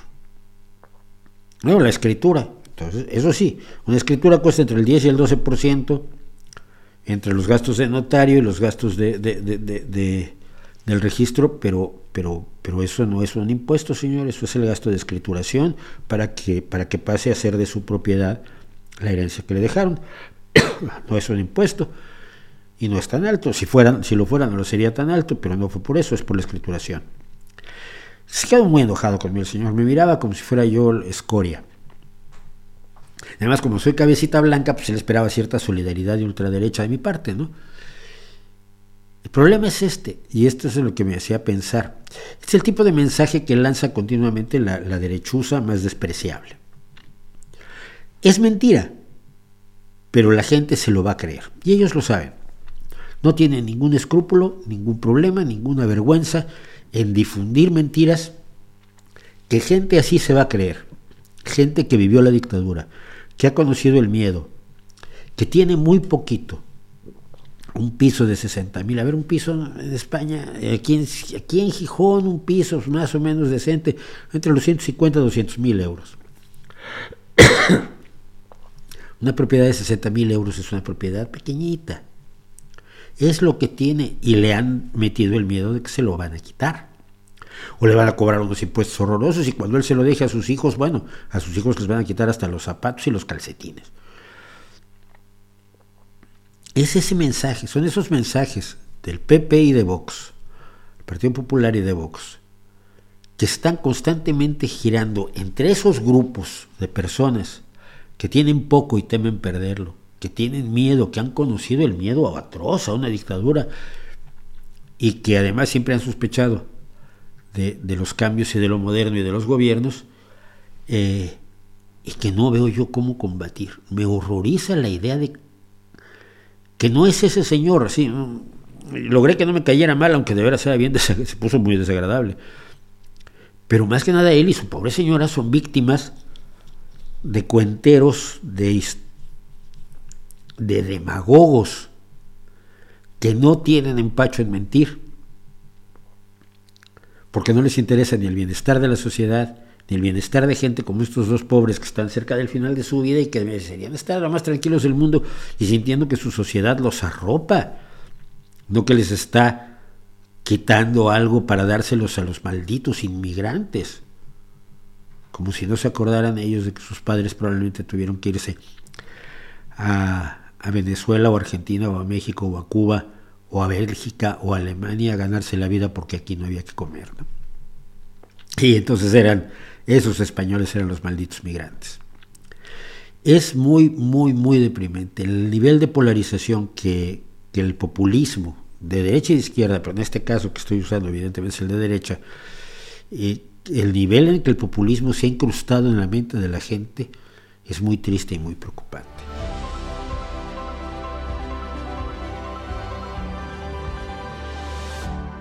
Pues mira, tú no lo esperaba yo, pero somos 260, 271 personas pese a ser jueves santo. No se pierdan, sí, en serio, véanlo porque está enormemente divertido lo que ha pasado además con reflexiones ateas sobre la Semana Santa. Así que no se lo pierdan.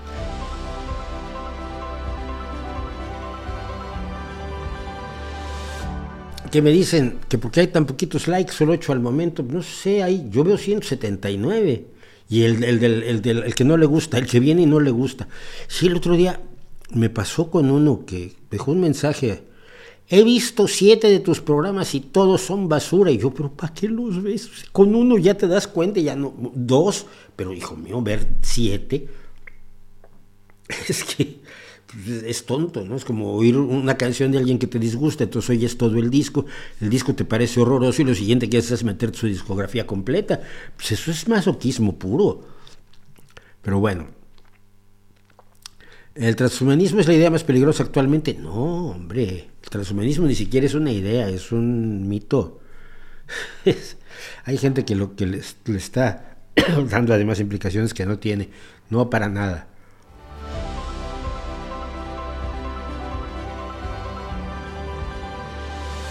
Porque me dice, gracias por retuitar el informe de la Fundación de mi país, que fabrica manos artificiales para niños. Todo lo que son prótesis eh, tiene mi apoyo, todo lo que permite que los niños vean por primera vez, oigan por primera vez y puedan usar sus manos por primera vez, me hace gritar viva la maldita ciencia, viva el maldito progreso, viva la maldita tecnología y mueran los que están en contra de ellos.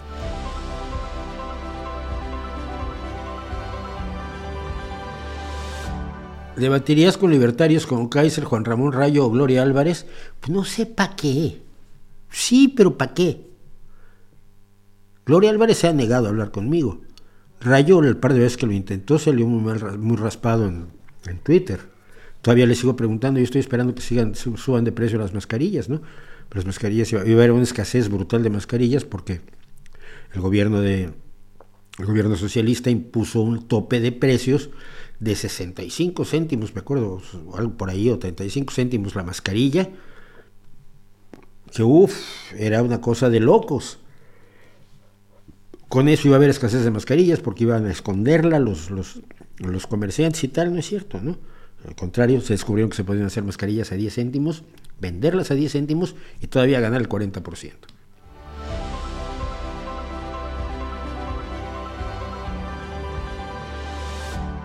¿Qué reflexión le deja la historia del flamenco en España? ¿Reconciliación o convivencia, conveniencia turística? No, a mí yo, yo lo veo como arte y lo disfruto enormemente. Y he visto a algunas de las mejores personas. He tenido el gusto de ver a Morente, he tenido el enorme gusto de ver a Diego El Cigala cuando no lo conocía nadie.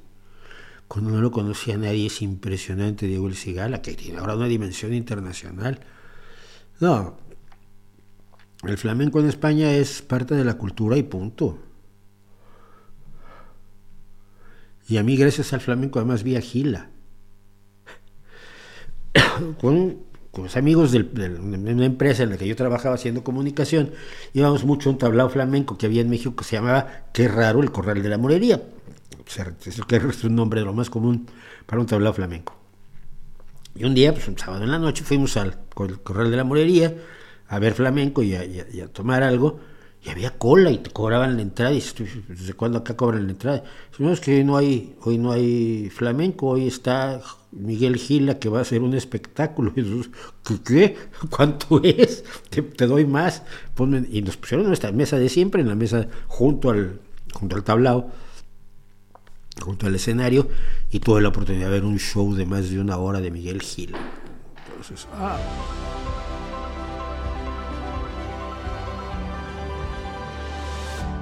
¿Qué sabes sobre Luis Pauling? Linus Pauling, Nobel de Química, que impulsó el uso de vitamina C. Eh, que Linus Pauling fue un brillante químico y un charlatán del demonio, que no tenía idea de que se le ocurrió lo de la medicina ortomolecular sin ninguna base, traicionando la ciencia a la que antes se había entregado. Lo mismo que Montañer defendiendo la homeopatía. La gente puede tener los dos lados y lo que hay que hacer es hacerle caso a un lado y no hacerle caso al otro.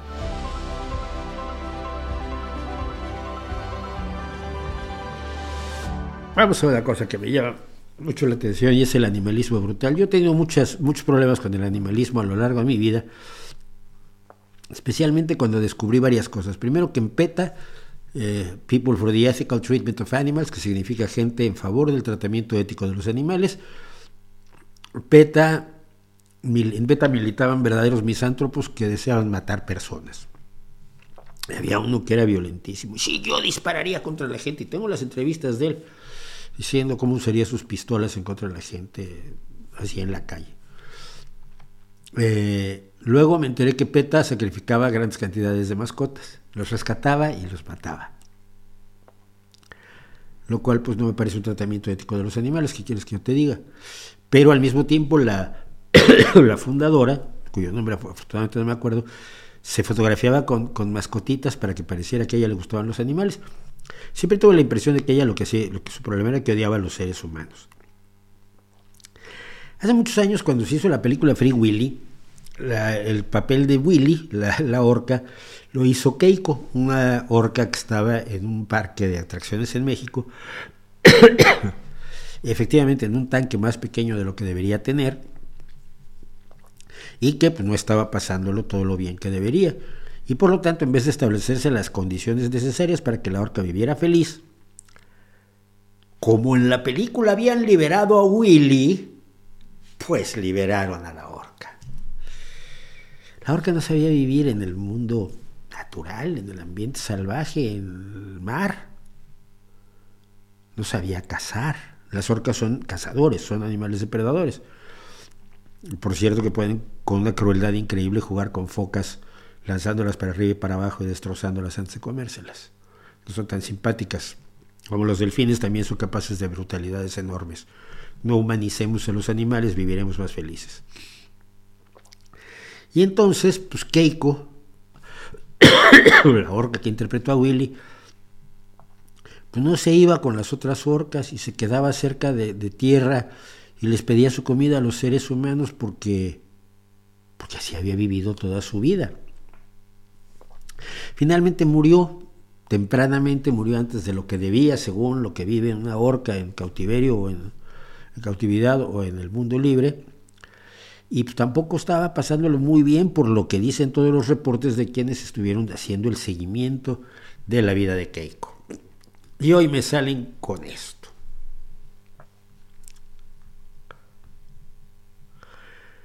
Tras más de medio siglo en cautividad, la orca Lolita será al fin libre. El acuario de Florida, donde vive la ballena de más de dos toneladas, ha acordado recientemente con defensores de los animales, no, no son defensores de los animales, por favor, devolverla al mar. Un acuerdo vinculante entre el Miami Seaquarium y la organización Friends of Lolita, amigos de Lolita.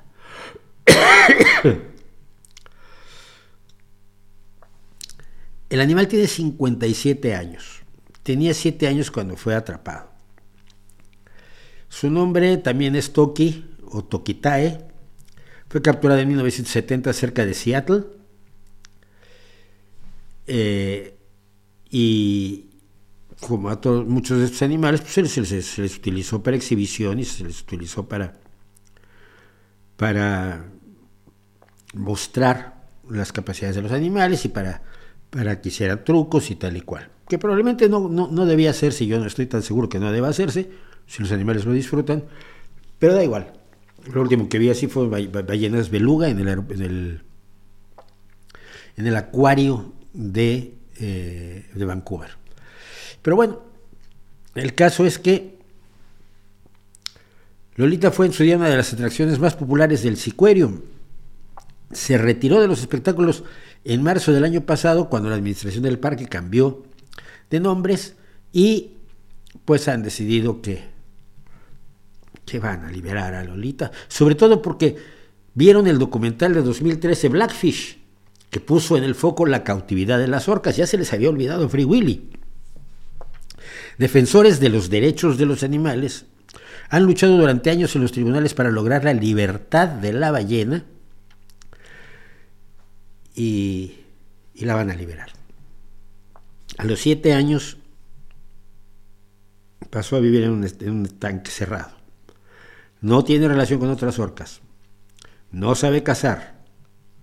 Sus relaciones emocionales han sido con los seres humanos que la han acompañado durante 50 años, edad que no tiene la mayoría de ustedes que me hacen el favor de verme. Y la van a liberar.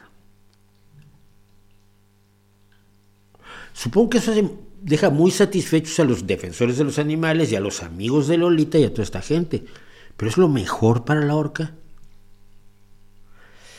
Mi propuesta, en este caso concreto, es tomar a todos los defensores de los animales, dotar a cada uno de un taparrabos y de un palito, más o menos de este, bueno, grande si quieren, un palito de este tamaño, y liberarlos en el Kalahari o en el, en el centro del Amazonas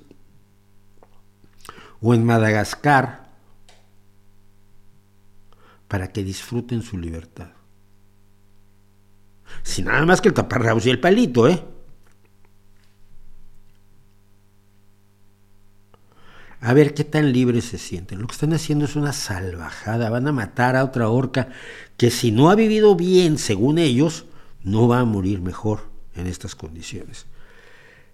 Y cuando lo comentaba yo, me salieron con otra historia, me contaron otra historia que es aún peor, o, o que revela la barbaridad en la que entran los aparentes defensores de los animales que en realidad no parece que estén defendiendo a los animales, sino defienden su idea peluchizada de los animales, mascotizada.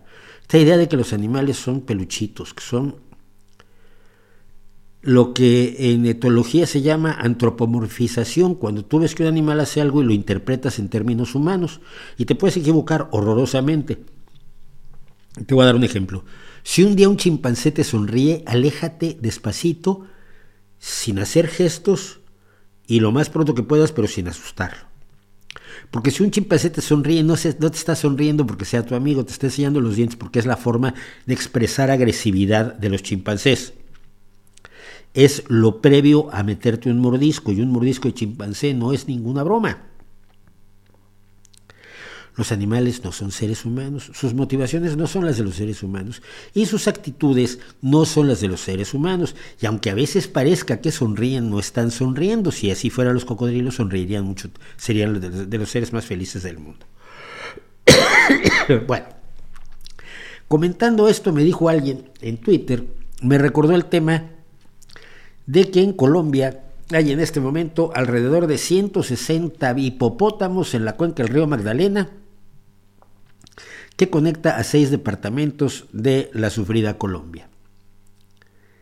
160 hipopótamos que no tienen nada que hacer allí, que no es su hábitat, que no es su entorno natural, donde además no tienen enemigos naturales y donde además tenemos un problema que la gente tiende a olvidar. El animal más peligroso para el ser humano en África no es el león. Los leones se comen a muy poquitas personas, no es lo suyo.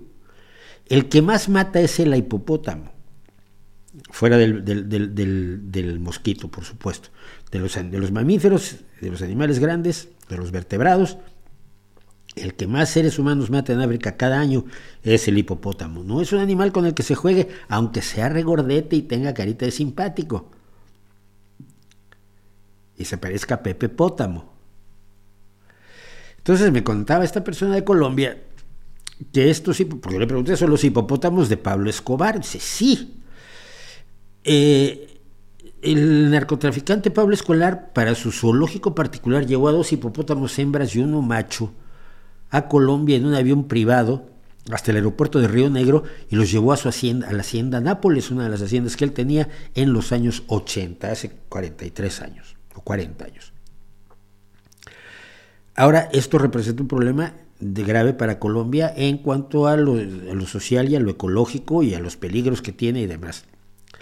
Es una especie invasora, es una especie peligrosa, es una especie que no tiene nada que hacer allí. Y hay 160 hipopótamos de Pablo Escobar, resultado de los delirios de ese narco,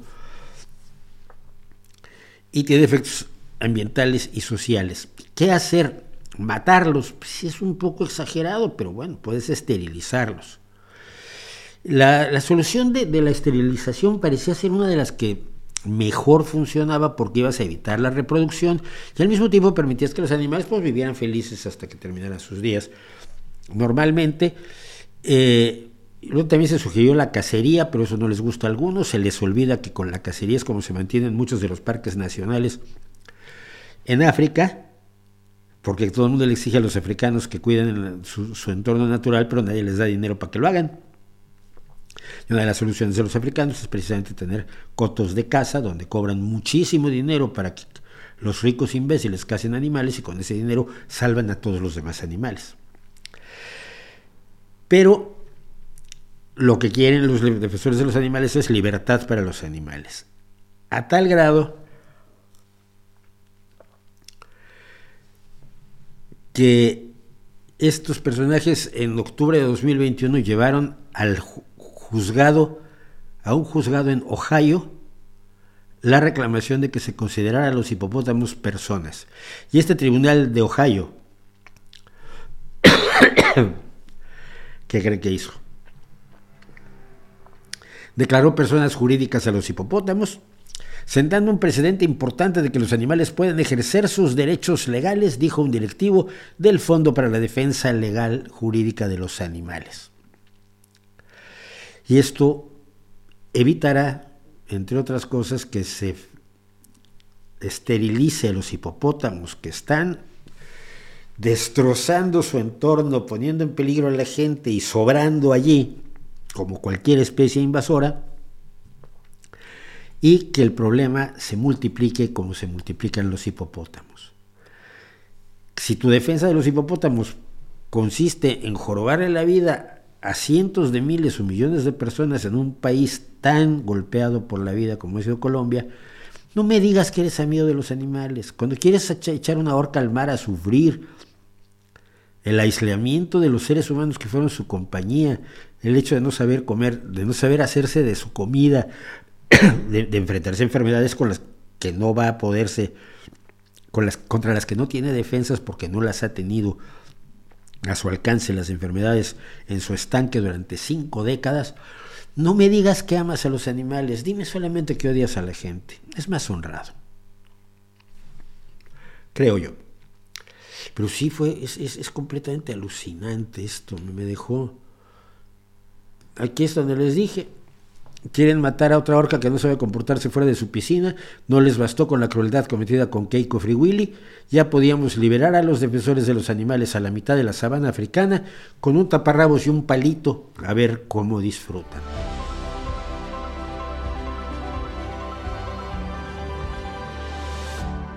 Eh, ¿Por qué dejó de invitarme Nino Canún? Dice que Z estuvo viendo, buscando programas de Nino donde se leía yo, solo encontró uno del 91 pero ¿por qué dejó de invitarlo Nino? No, Nino no me dejó de invitar. El programa terminó, pero Nino no solo me invitaba para hablar de ovnis, una vez me, invitó para defender a Madonna. Esa es una historia, es una historia que me parece divertida y si quieren la comparto. Eh, o ya la he compartido, pero la vuelvo a compartir. Estaba yo tranquilísimo en mi estudio y me, en mi despacho escribiendo y me, me llaman de la oficina de Nino Cannon. Oye, Mauricio, que va a hacer un, un concierto Madonna en México y queremos que la defiendas. Y yo, ¿por qué voy a defender a Madonna? Si no me gusta su música, la tipa me parece repelente, desagradable, arrogante, ridícula, poco, poco interesante en lo musical y en lo humano. Ah, pues es que los de del Comité Nacional Provida quieren prohibir el concierto y dije, ¿dónde me presento? Yo voy a defender a Madonna a, a muerte. No porque crea yo que Madonna tiene ningún valor artístico en concreto, pero sí porque creo que tiene el derecho de, cantar y que la gente que, tiene el mal gusto de irla a ver, pues tiene el derecho de hacerlo.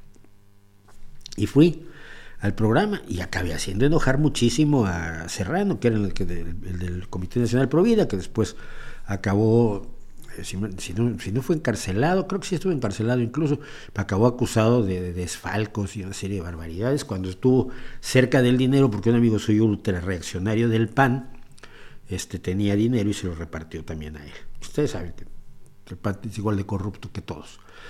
Y yo lo hice enojar muchísimo porque primero que nada traían un sacerdote que parecía buena persona.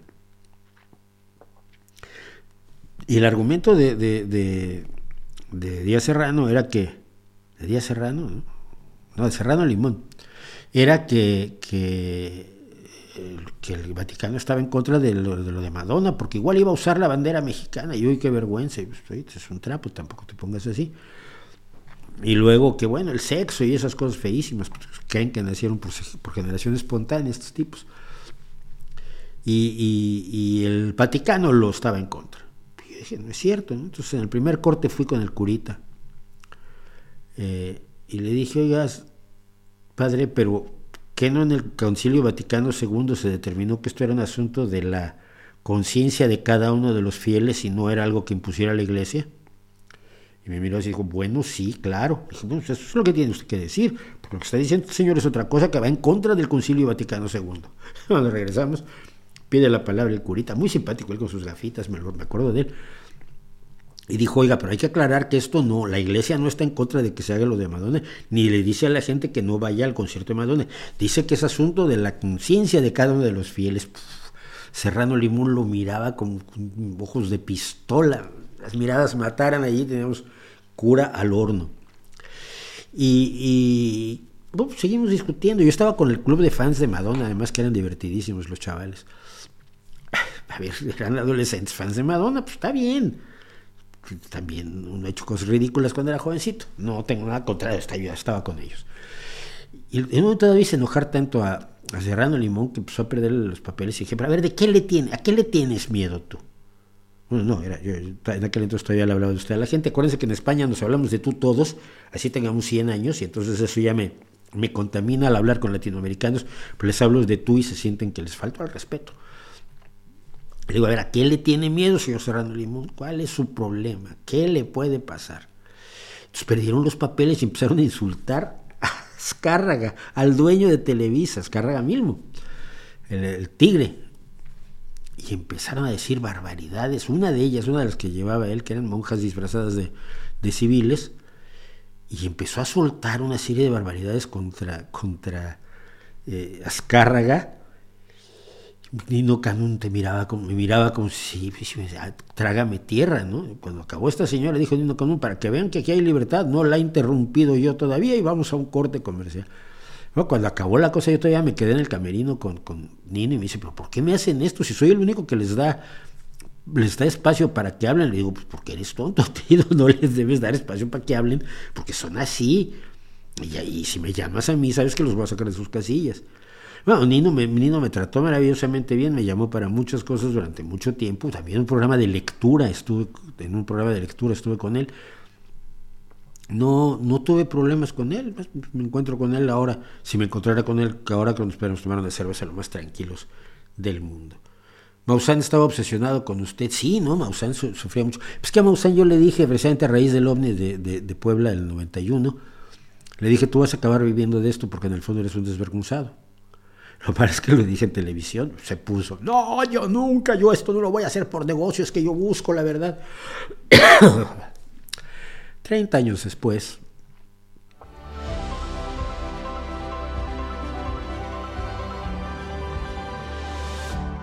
¿Qué tanto impacto tuvieron social y culturalmente los Beatles? Uno de los más fuertes de la historia.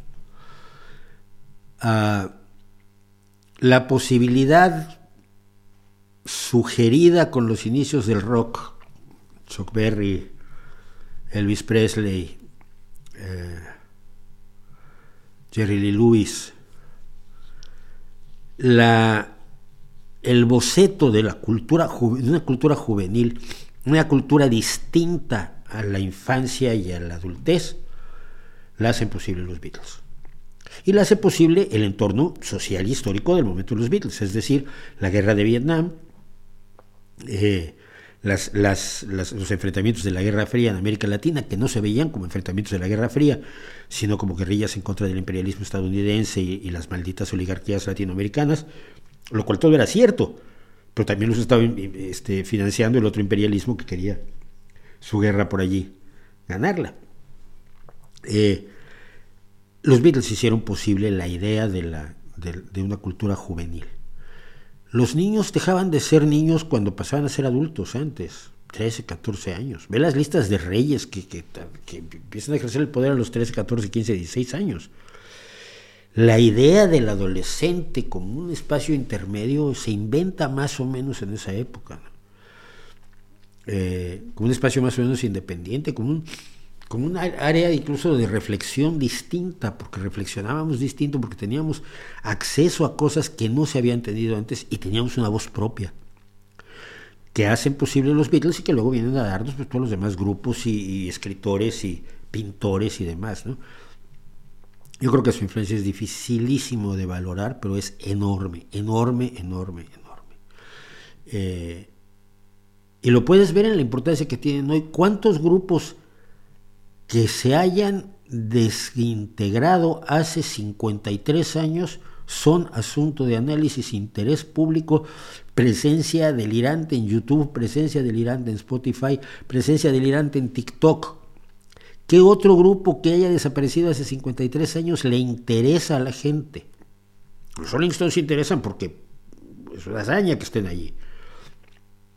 Otros, aunque sea dando un poco de lástimas, pues por ahí siguen en los escenarios. Pero el fenómeno Beatles, más allá del fenómeno Harrison, Lennon, eh, Ringo y, McCartney, el fenómeno Beatles sigue siendo fundamental y su música está siendo cubierta eh, y versionada por jóvenes en acústico y en folk y en jazz y en, y en, clásico y en rock. Creo que no hay forma de, de disminuir o de subvalorar, de infravalorar la importancia que tuvieron los Beatles.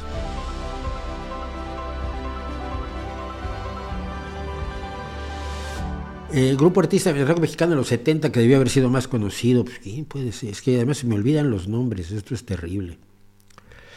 Eh, Rodrigo González no, ya, es de los 80, de los 70.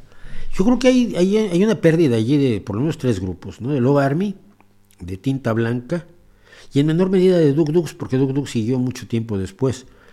Pero Tinta Blanca, Love Army, la revolución de Emiliano Zapata, fueron grupos que tenían propuestas mucho, muy interesantes en lo musical, sobre todo eh, los tres, creo, no me acuerdo de Tinta Blanca, sí, no, los tres tienen una característica muy específica del rock mexicano que es el uso de, metales. Siempre tenían trompetas, saxofones, eh, eh, trombones, siempre tenían una sección de metales. Y eso fue una característica muy del rock mexicano que, ves menos en, el rock eh, anglosajón, quizás obviamente en Chicago o en Blood, Sweat and Tears, pero que era una constante, incluso grupos maravillosos que creo que todavía andan por ahí, como los de abajo, su sección de metales es brutal, te tira de espaldas.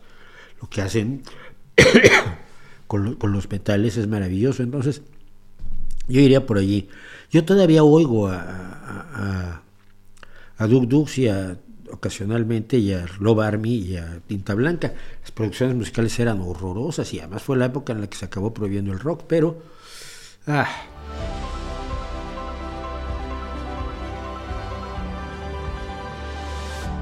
Vamos a hablar de este señor que a mí me, me preocupa muchísimo y que me enferma enorme, enormemente.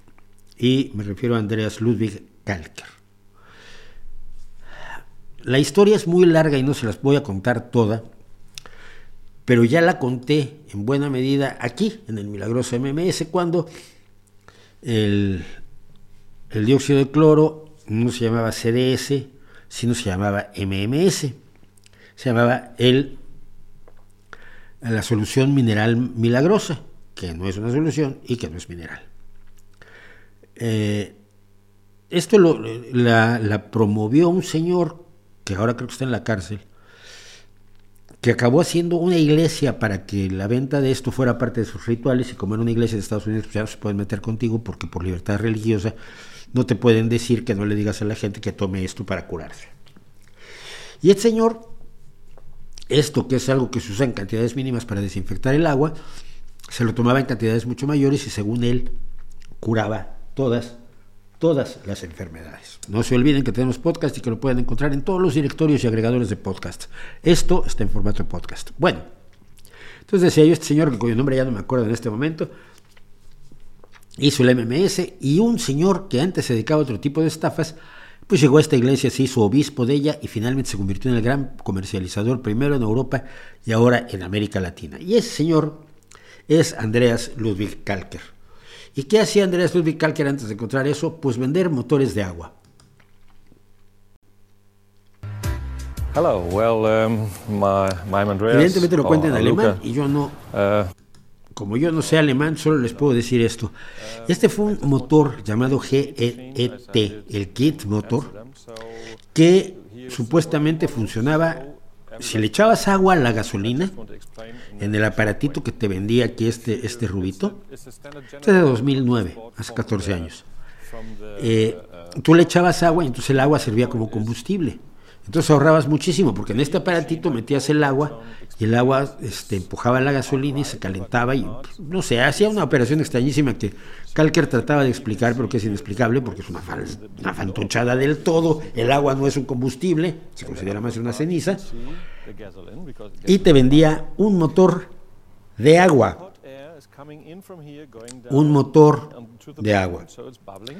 Es una de las más viejas estafas de la historia, junto con los motores de, magnetismo y de energía cero y demás. Es decir, desde hace 14 años, este señor se dedica a las estafas y ahora hace estafas aún más grandes. Él se, se adhirió al, MMS, al, al, al- ¿cómo se llama? Perdón, se me, se me va, se me fue ahora. El CDS. Y eh, empezó a promoverlo para curar todas, todas las enfermedades, sobre todo el SIDA, el cáncer, la diabetes y esas enfermedades que son especialmente exigentes para el paciente y para sus familias porque resultan emocionalmente muy agotadoras.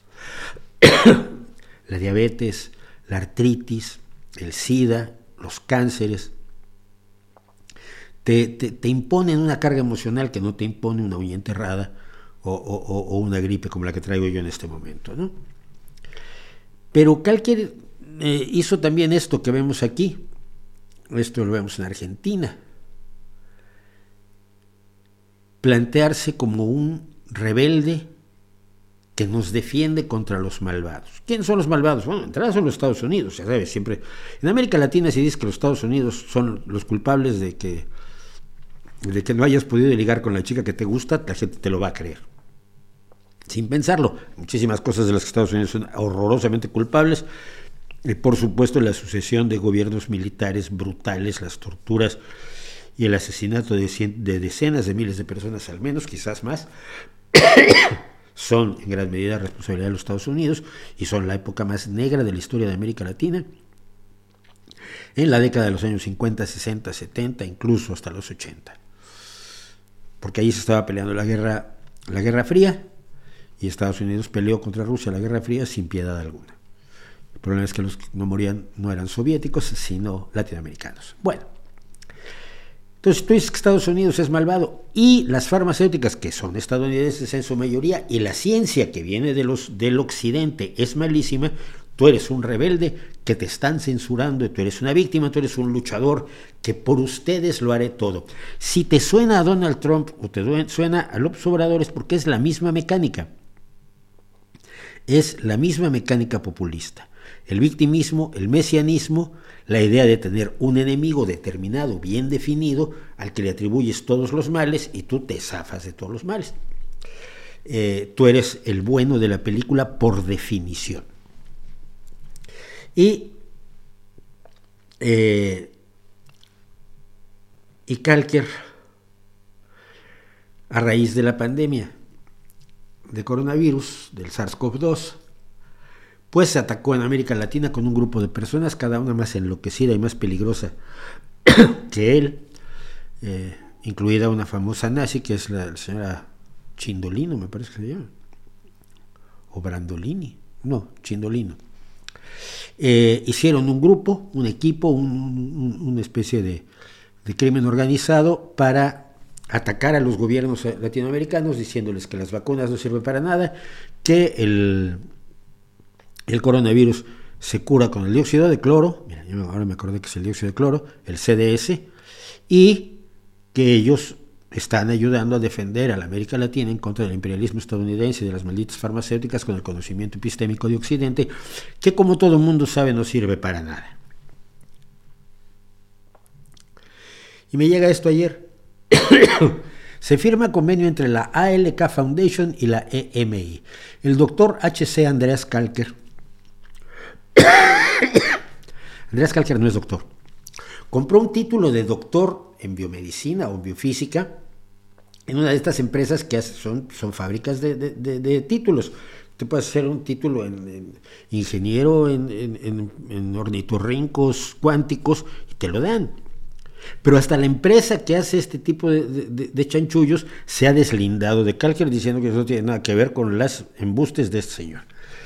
El supuesto falso doctor HC Andreas Kalker ofreció una conferencia acerca del dióxido de cloro ante cientos de militares de Bolivia y firma acuerdo y convenio con la Escuela Militar de Ingeniería Boliviana, donde ya usan el CDS.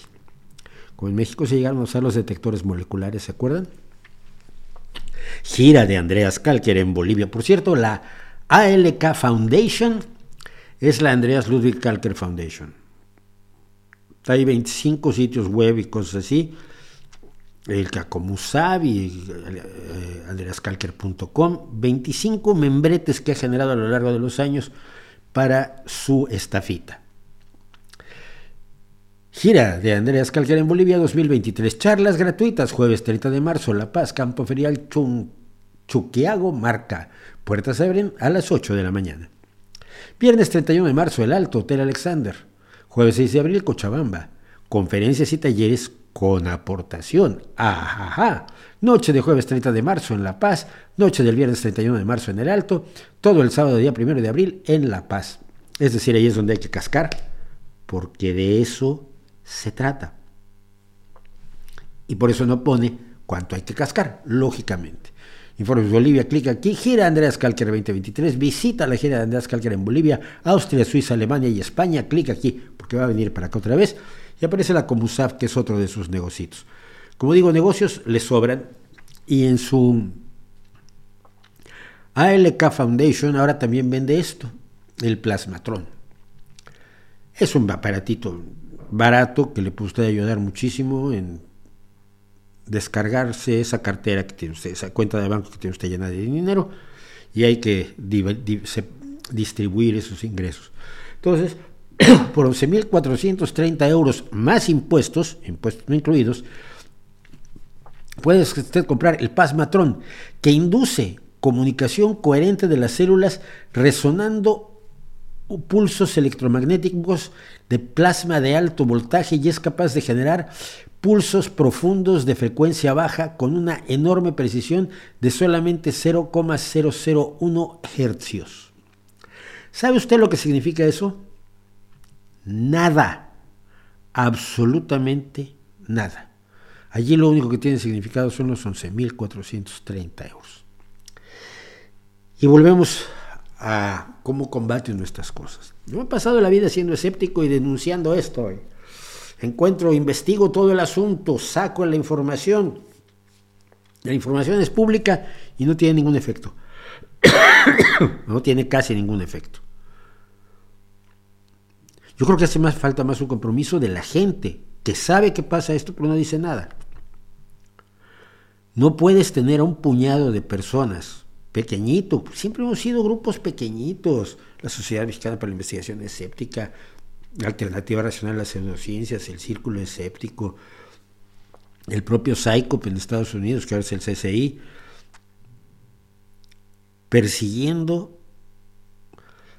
a hordas de charlatanes con propuestas cada una más delirante, cada una más extraña y cada una con más posibilidades de enganchar con algún senador imbécil como el mexicano que llevó a los antivacunas hace poco a hablar en el Senado, con, un ejército como el boliviano, con un ejército como el mexicano que compró millones de dólares en unos detectores moleculares que no sirvieron para nada y que gracias a la ayuda de científicos como Luis Mochan pudieron meter en el Reino Unido a la cárcel a quienes los vendían. Gente que no tiene ningún escrúpulo, que igual te vende un motor de agua un motor de agua que una sustancia que no sirve para nada, que es peligrosa y que en dosis altas puede matarte, pero ese no es el problema. El problema es que si tú consumes eso y crees en eso, no te vacunas, no usas medicamentos reales, te alejas de la realidad, te vuelves proclive a todo tipo de engaños y además te puedes morir o enfermar gravemente o perder calidad y cantidad de vida. Todo lo cual al charlatán este le tiene totalmente sin cuidado mientras él se pueda forrar los bolsillos con tu dinero. En serio, en serio. Llamo a los bolivianos a que le digan a su ejército, espérate, que este tipo vendía motores de agua. Y si allí el sargento Fulanes dice, ahí no servirán los motores de agua, entonces sí, faz. Aquí tres, para que se desconvibule la neurona y reaccione. No, no digo yo un golpe malévolo ni, ni, ni, buscando el castigo físico contra el cual estamos todos, pero sí destapa los conductos neuronales. Tres aquí. Hay que ir. Y si usted sabe a dónde ir, vaya. Estamos nadando en charlatanería, nadando en embustes, nadando en engaños. Por favor. Si no lo hacemos todos, ya no lo hace nadie, de verdad.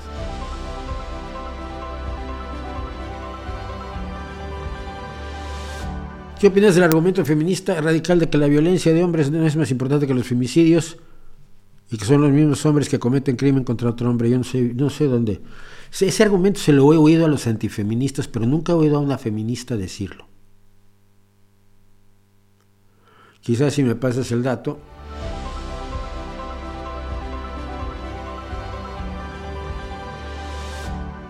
¿En tu juventud fuiste socio del Centro Asturiano de México? No. No, no me quisieron. No, nunca me lo propuse hasta que ya tenía yo pues, una cierta edad. y mis hijas nadaban. Mis hijas eran buenas nadadoras, competían. Y entonces yo me acordaba de las maravillosas piscinas que tiene en la zona de Tlalpan el Centro Asturiano de México. Entonces fui al Centro Asturiano de México, fui a la biblioteca, Vi pues, en las fotos mi abuelo, Fernando Huerta Turanzas, fundador, tesorero fundador del Centro Asturiano de México. Fui con ellos y dije, oye, mire, el señor del bigote a ti tan simpático, pues es mi abuelo. Y mi familia nunca estado en el Centro Asturiano, pero a mí me gustaría inscribirme porque tengo mis hijas, porque compiten en natación, por las instalaciones, por el ambiente. Mi abuelo fundó esto, en realidad no querían hacer un centro deportivo, querían hacer un equipo de fútbol que hicieron. Además, el Asturias, que fue el primer campeón de liga en México. O sea, lo que querían estos asturianos era hacer fútbol, lógico. Y entonces me dijeron del centro asturiano, pues mire, usted nos da completamente igual que usted sea nieto de don Fernando, pero no hay lugar. Dije, oiga, pues con lo grande que es esto, no hay lugar para tres personitas. No, no, no, no hay lugar. Bueno, vale.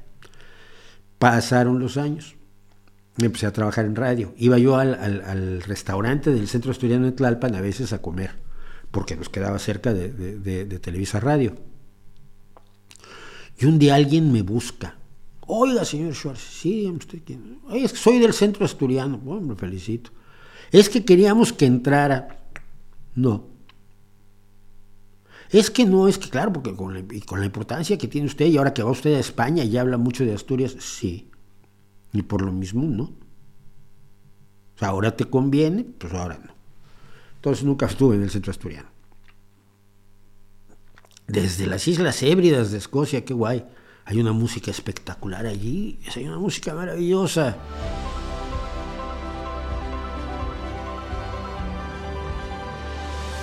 España ha recibido mucho dinero de la Unión Europea en la reciente crisis del COVID. Eh, España ha recibido, toda Europa ha recibido fondos europeos, ¿eh? No, no, no, España no es especial en ese sentido.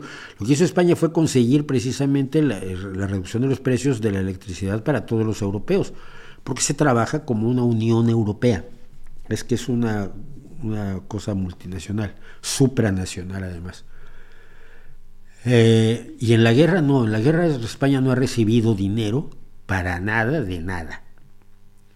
España lo que ha hecho es aportar armamento a Ucrania y me encanta que lo haya hecho. Latinoamérica ha podido ir saliendo sola y de a poquito, no, no ha podido salir sola. Las muertes por, por, por COVID han sido muy altas en algunos países, como en México. La desatención en muchos países, en especial Brasil y México, fue terrible. La falta de vacunas, la utilización de vacunas no aprobadas, como son la china, la cubana y la rusa, que se llevaron por motivos meramente ideológicos, sin haberlas probado, sin que estuvieran autorizadas ni por la Agencia Española del Medicamento, perdón, la, la, Agencia Europea del Medicamento, entonces, América Latina está en peores condiciones económicas hoy que hace cuatro años, en general. Salvo aquellos que siempre han sabido salir más o menos adelante, y pienso más o menos en Costa Rica y en Uruguay, donde salir, salir poquito. Eh, no hay una, una, solidaridad latinoamericana, esa siempre fue un cuento, debería haberla, debería haber una, idea, una convicción regionalista mayor, pero el problema es que son cada vez más gobiernos nacionalistas y los gobiernos nacionalistas son contrarios al internacionalismo y a lo multinacional. Son enemigos de la intervención, salvo cuando pueden intervenir ellos, como es el caso de López Obrador.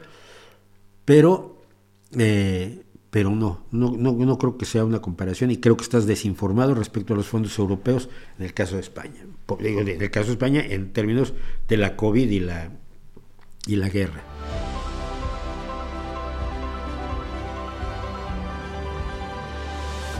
Gracias al mar, que nos pueden ver en vivo por esto. El abuelo de Schwartz es español, sí, claro, mi abuelo es asturiano, mi abuelo es de un pueblo de aquí a 20 kilómetros, 20 minutos, que se llama Palacio de Ardizana. O sea, es un barrio de la parroquia de Ardizana en Llanes. Lo que queda de mi abuelo allí es... tengo primos segundos todavía por allí. Conocí a, mi, una prima de mi abuelo la primera vez que vine en el 92 y queda el hórreo de la familia porque las casas se han reconstruido casas para gente que ahora los usa para veranear. Entonces, eh, sí, mi abuelo... Y mi abuelo siempre, eh, es muy curioso, por las actas de nacimiento de sus hijos, que se marcó a 11, por lo visto era un hombre al que le gustaba mucho esto del himeneo, eh, siempre ponía las actas de nacimiento, tengo la de mi madre, el, el, padre desea dejar constancia que sigue manteniendo su calidad de súbdito español. Sir, pese a que no regresó a España nunca como solían regresar los indianos, al contrario, llevó a su madre a México que viera cómo le había ido, pero siempre, siempre fue español él. Y, y me gustaría saber quiénes fueron mis otros abuelos, pero nunca lo sabré.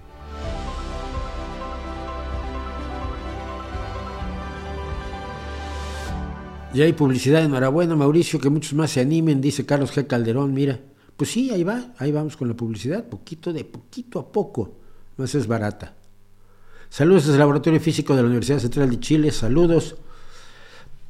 Gracias a qué festividad. Los ateos descansan esta semana. Es la fiesta de la semana sin dioses, también es la semana de porque se me da la gana. Es muy curioso. Yo en general no descanso nunca, o sea que no tengo problema, pero por los que los que son empleados, por ejemplo, es porque sus empresas cierran y no pueden ir a trabajar con la empresa cerrada. Ya sabe usted.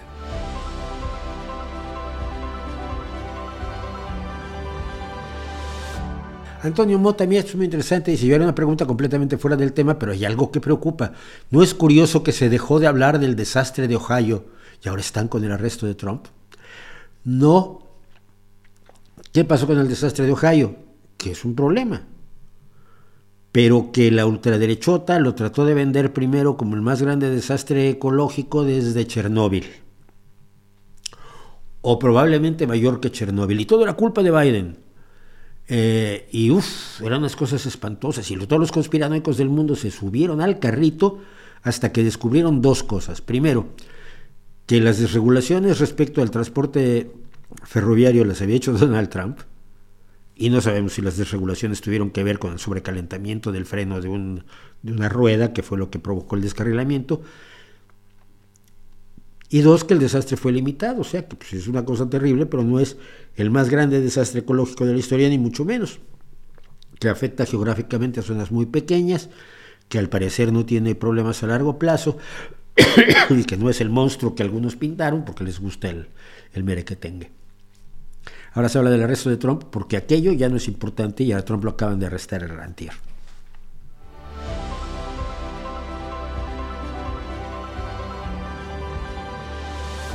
Bueno, dice Jorge Moreno Bernal, gracias por mencionar el tema de los hipopótamos de, de, Escobar. Dice, hay que hacer casa de control, pero el lobby animalista no lo ha permitido.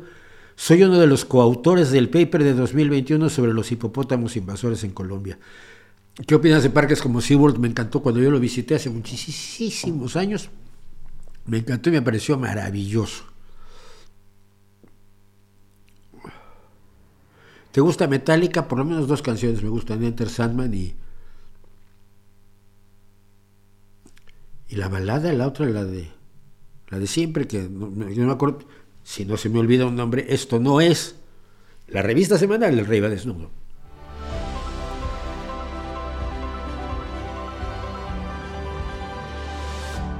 ¿Crees que Estados Unidos cederá su liderazgo de forma pacífica? ¿Cuál liderazgo? Es que eso es lo que a mí más me llama la atención.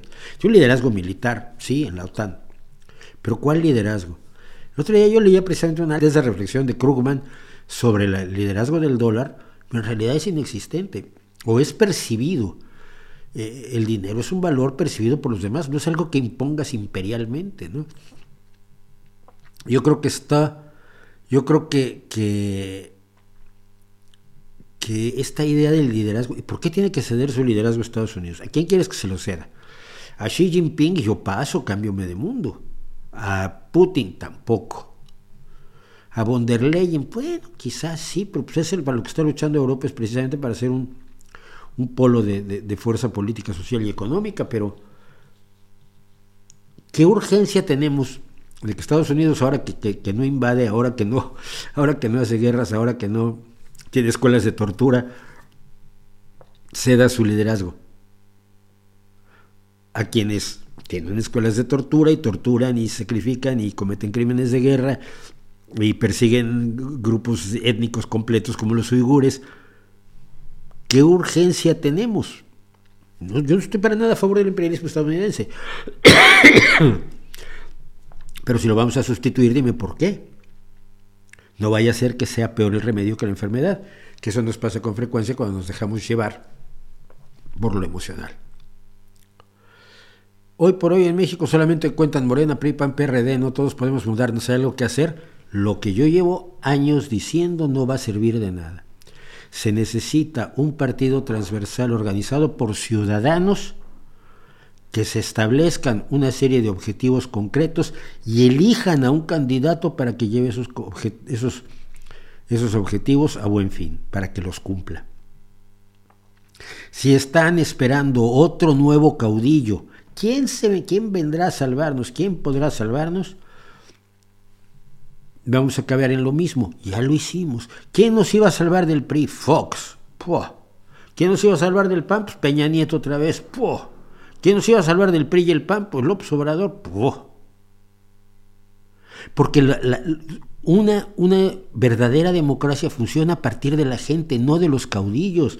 Lo que tenemos es una serie de caudillazgos sucesivos, medianamente legitimados por las urnas, eh, eh, en los que la gente la mayoría de los ciudadanos no cumplen el papel de ciudadanos, cumplen el papel de escenografía. Y lo asumen como tal, que eso es lo peor. Entonces, así no vamos a llegar a ningún lado. Un partido transversal, un partido hecho con distintas fuerzas políticas, pero donde se decida primero el programa y luego el candidato,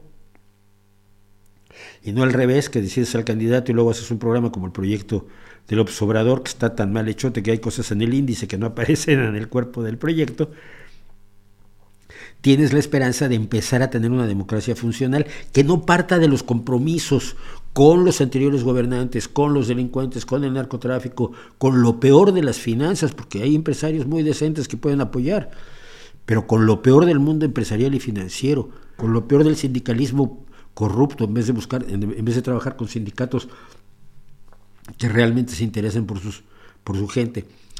Salir a la palestra de la política sin toda esa carga con la que llegan todos los caudillos, que además necesitan andar pasando a su hermano, andar llevando a su hermano con bolsas de papel para que se los llenen de millones. Una verdadera democracia se construye de abajo hacia arriba, se construye a través de, la ciudad, de una ciudadanía activa y no de las ambiciones de uno. ¿Ya? Pues lo veo muy difícil que se haga en México, pero si no se hace eso, no hay otra forma. Ojalá yo la pudiera visorar, ojalá alguien más inteligente que yo la pueda visorar.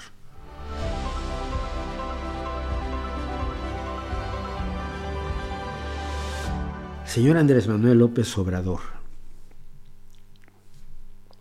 ha salido en defensa de Donald J. Trump pidiendo que el sistema judicial de los Estados Unidos se detenga. En la curiosa, peculiar mentalidad, seamos generosos, llamémosle así, de Andrés Manuel López Obrador, un fiscal de distrito que es un cargo electo en Estados Unidos, es decir, hay una elección entre varios contendientes para que uno sea electo el fiscal de distrito, en este caso el fiscal Bragg, que ganó las elecciones como fiscal de distrito de Nueva York. En el imaginario este eh, absolutamente psicodisléptico de López Obrador, este hombre electo por la gente de Nueva York es una especie de empleado de cuarto nivel de Joe Biden, presidente de los Estados Unidos, porque en Estados Unidos no hay separación de poderes, según el señor López Obrador, y por lo tanto ha sido por culpa de Joe Biden que el señor Bragg ha llevado a cabo la investigación o ha continuado la investigación que terminó en la acusación de 34 graves delitos de falsificación de registros de negocios y problemas electorales de Donald Trump. 34 delitos. Eh, esto se ha hecho no porque Donald Trump haya cometido esos 34 delitos que todos sabemos que cometió. Es decir, pagarle a una estrella de porno para que no dijera que había tenido una relación con él, pero ese dinero lo había pagado su abogado, eh, hipotecando su casa, y luego eh, López, el, López, López Trompador, Trump le dio ese dinero al, al, abogado, pero lo disfrazó como gastos legales y así evitó que el votante se enterara de lo que estaba pasando, además de ir en contra de la, la legislación para el uso de los fondos de campaña, que en Estados Unidos es tremendamente e, e, exigente, tremendamente puntillosa y tremendamente estricta.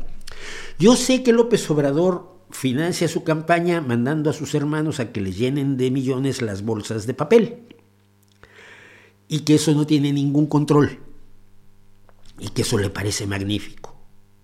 Pero en Estados Unidos tú tienes que dar cuenta de cada céntimo que entra a tus cuentas de banco. Y tienes que dar cuenta de cada cosa que gastas. Y cuando tus gastos son raritos, por ejemplo, si tienes un límite de 200 euros y tienes docenas de gastos de 199,90, como en el caso del, diputado George Santos, el, mentiroso más grande del mundo, las agencias responsables de supervisar el gasto de las campañas de los, candidatos pueden llamarte la atención o meterte a la cárcel. Porque esas organizaciones de supervisión de las finanzas de los candidatos y de los políticos funcionan y funcionan independientemente del presidente, de la Suprema Corte y de todos. Lo creas o no.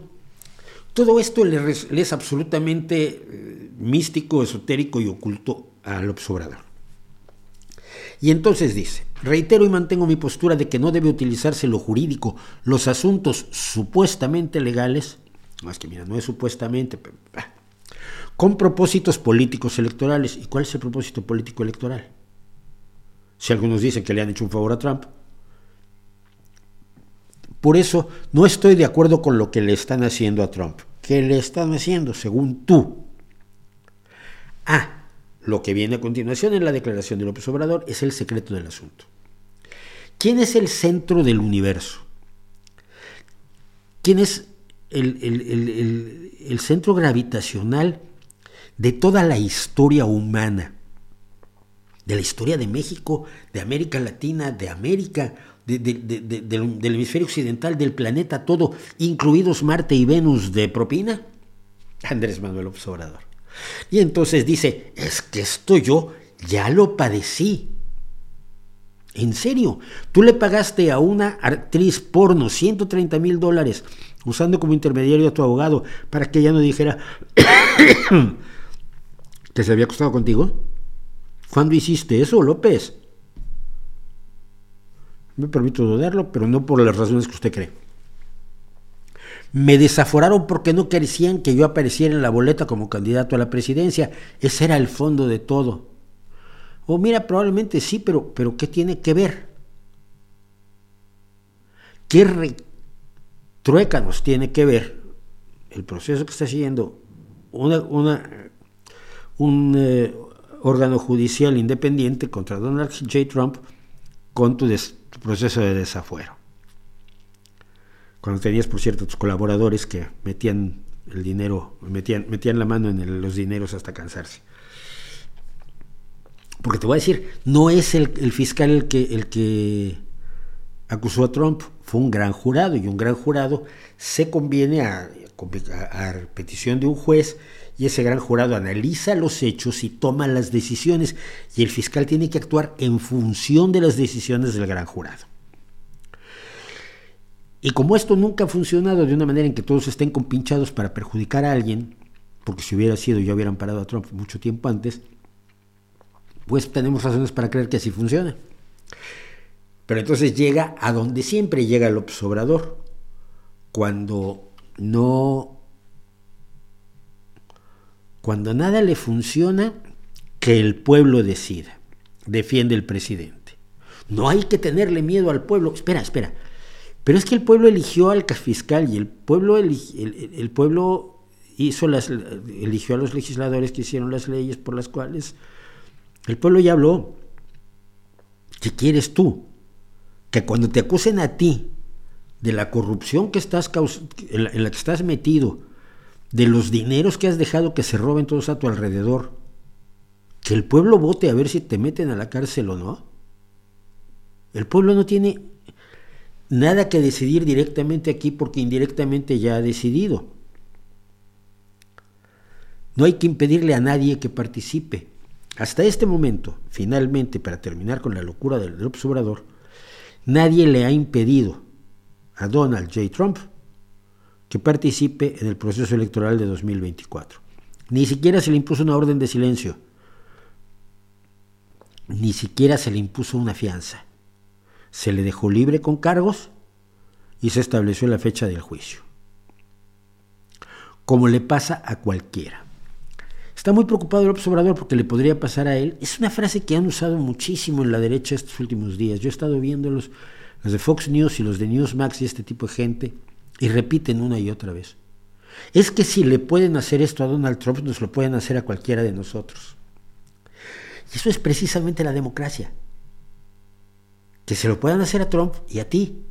Si tú le pagas a una, una actriz porno 130 mil dólares engañando al al fisco usando como puente a tu abogado y luego eh, informando mal de tus gastos de campaña y, los registros de negocios que deberías tener correctísimos, alterándolos y falsificándolos, a ti también te pasa exactamente lo mismo. Exactamente lo mismo. O las leyes son para todos o no son para nadie. Y es una, es una cosa que en México se debería tener más en cuenta y que curiosamente en vez de tratar de lograr que se haga cada día más realidad, lo que ha hecho López Obrador es tratar precisamente de que nunca se haga realidad, que las leyes se hagan única y exclusivamente al gusto y capricho del presidente de la República y que las leyes se apliquen única y exclusivamente a los enemigos del presidente de la República, pero que nunca se apliquen a los suyos. Eso no es democracia. Y eso no lo hace un presidente democrático, aunque haya sido electo. Sigue siendo autoritarismo.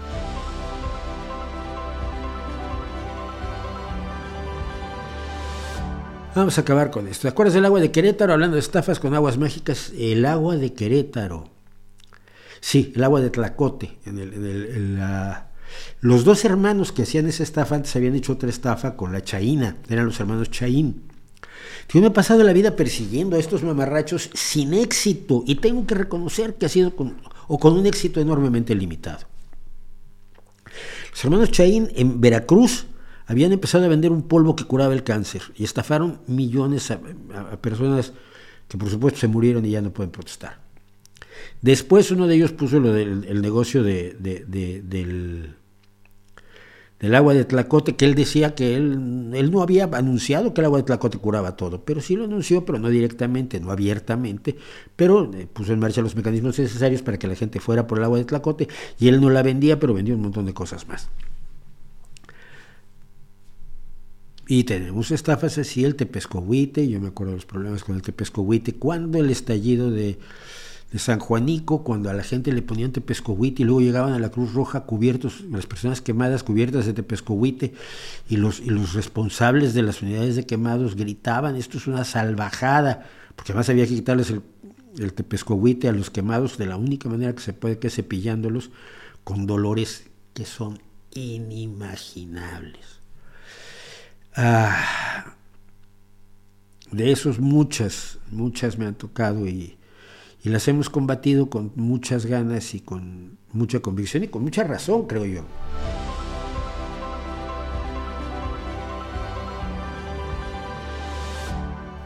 ¿Crees que AMLO quiere instaurar una dictadura perfecta como la del PRI en el siglo XX? Sí. Lo he dicho varias veces, creo que López Obrador está dando un golpe de Estado lento. La pregunta es si el golpe de Estado lento es para perpetuarse él o para perpetuar a Morena. Eh, como usa los mismos trucos del PRI para absolutamente todo, incluida la exacción de los, de los trabajadores del Estado, en lo que se han distinguido personajes tan siniestros como Delfina, yo creo que no queda de otra.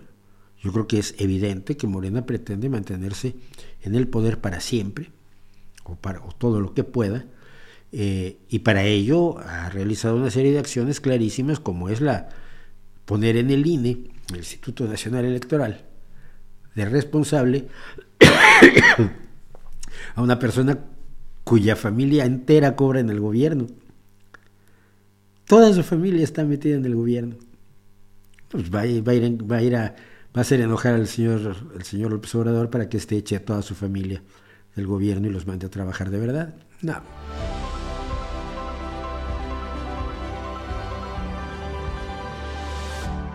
Es que aquí vamos, es Carolina Infante, es cierto, el, argumento más usado por Agustín Laje, el que no hay feminicidio sino mujeres asesinadas. Sí, pues son asesinadas por ser mujeres. Eso es lo que hace el feminicidio.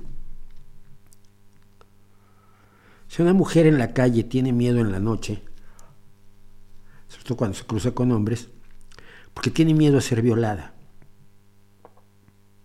o molestada, o que le toquen el culo, o que le digan algo desagradable yo no tengo miedo de eso, puedo tener miedo que me asalten, pero yo no tengo miedo que me violen.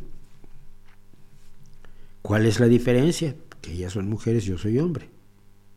porque yo nunca lo tuve, ¿eh? ni a los 13 años, tampoco, o sea, ni, cuando era más guapo. O nunca fui más guapo, no lo sé. Pero no tiene nada que ver con eso. Cuando algo, cuando un delito solo se comete contra mujeres por el hecho de ser mujeres y no se cometería igual en el caso de los hombres se considera un feminicidio, es decir, que tiene como motivación el género de la víctima. No pasa en todos los casos. Si un tipo trata de asaltar a una mujer, la mujer se opone y él le da un tiro, no es un feminicidio. Pero ese es el tipo de argumentos que utilizan para borrar los casos en los que sin duda alguna, si la víctima no hubiera sido mujer, no habría sido víctima. Y eso debería preocuparnos como sociedad a todos.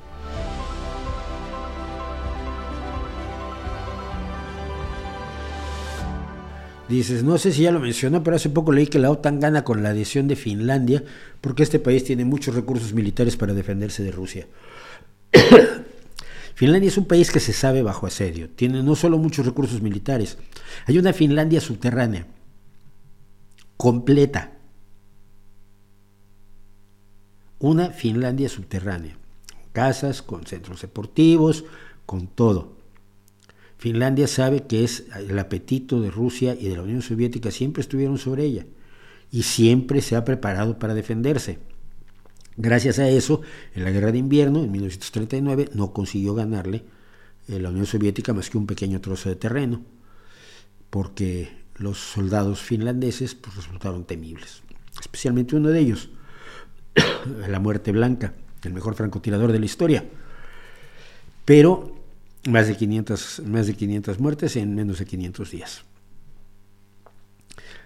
Entonces, no, en 100 días fueron, si la guerra duró 100 días. Pues, no me acuerdo ahora, pero, pero sí Movia ya tiene una tiene una, cantidad de, aciertos de víctimas que lo convierten en el francotirador más temible del mundo. Y era un tipo de metro y medio que pues, antes cazaba y vienen los rusos, ah, pues, voy a matar a alguno.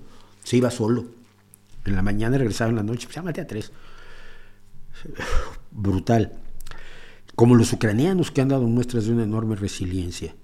Entonces, sí, la OTAN sale ganando, pero es que si Putin no quería a la OTAN en sus puertas, le ha salido el asunto bastante de la patada. Eh, no extraña delicias como las carnitas o la pancita. La pancita no, nunca me gustó. Las carnitas se pueden comer aquí. Hay varios restaurantes mexicanos excelentes. Hay hasta tamales industrializados que están bastante bien. No están bien, pero hay más seca. O sea que cuando tengo apetencias mexicanas, pues hay forma de satisfacerlas. Cuando llegué a España era más difícil, ¿eh?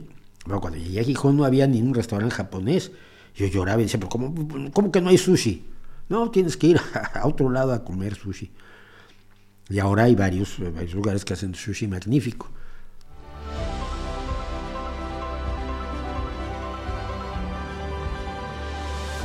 existe un símbolo internacional de la socialdemocracia, cada país tiene uno propio. En general el símbolo internacional de la socialdemocracia es el puño con la rosa. Es el que utiliza la, internacional socialista y de una u otra forma lo han utilizado a lo largo de los años todos los partidos socialistas y buena parte de los partidos laboristas.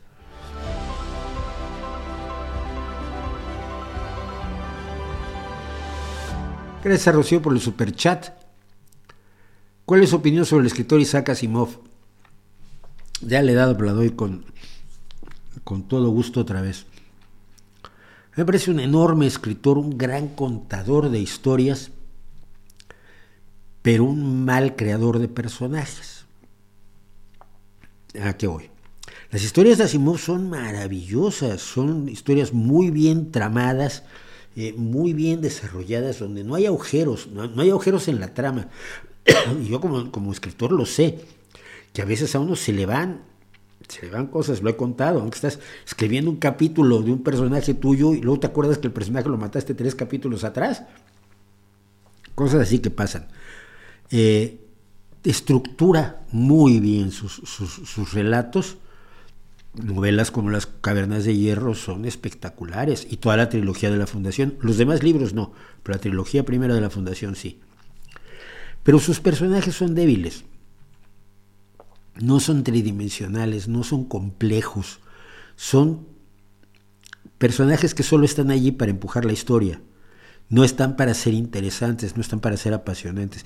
Es lo que hacía con una, con una eh, habilidad enorme un, un, contemporáneo de Asimov que es, que es Robert Heinlein Robert Heinlein crea personajes de una complejidad, de una riqueza emocional, mental, social, de, todo tipo de conflictos internos, de, dudas que no tienen los personajes de Isaac Asimov. De todos modos, yo creo que Isaac Asimov es indispensable leerlo, leer muchos de sus cuentos y leer varias de sus novelas, varias de sus novelas.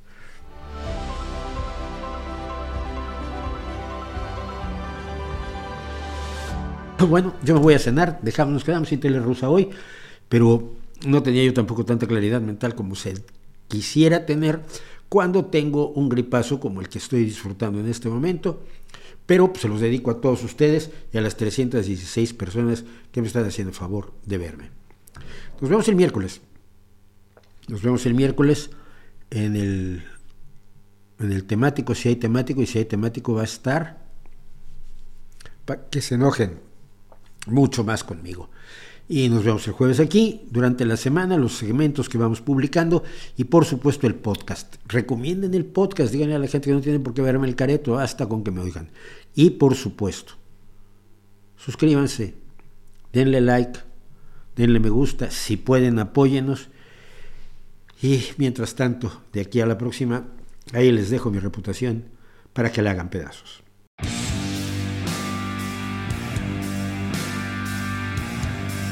Gracias por acompañarnos en el Rey va Desnudo en Vivo, el podcast de los streamings semanales que un servidor, Mauricio José Schwartz, hace en su canal de YouTube.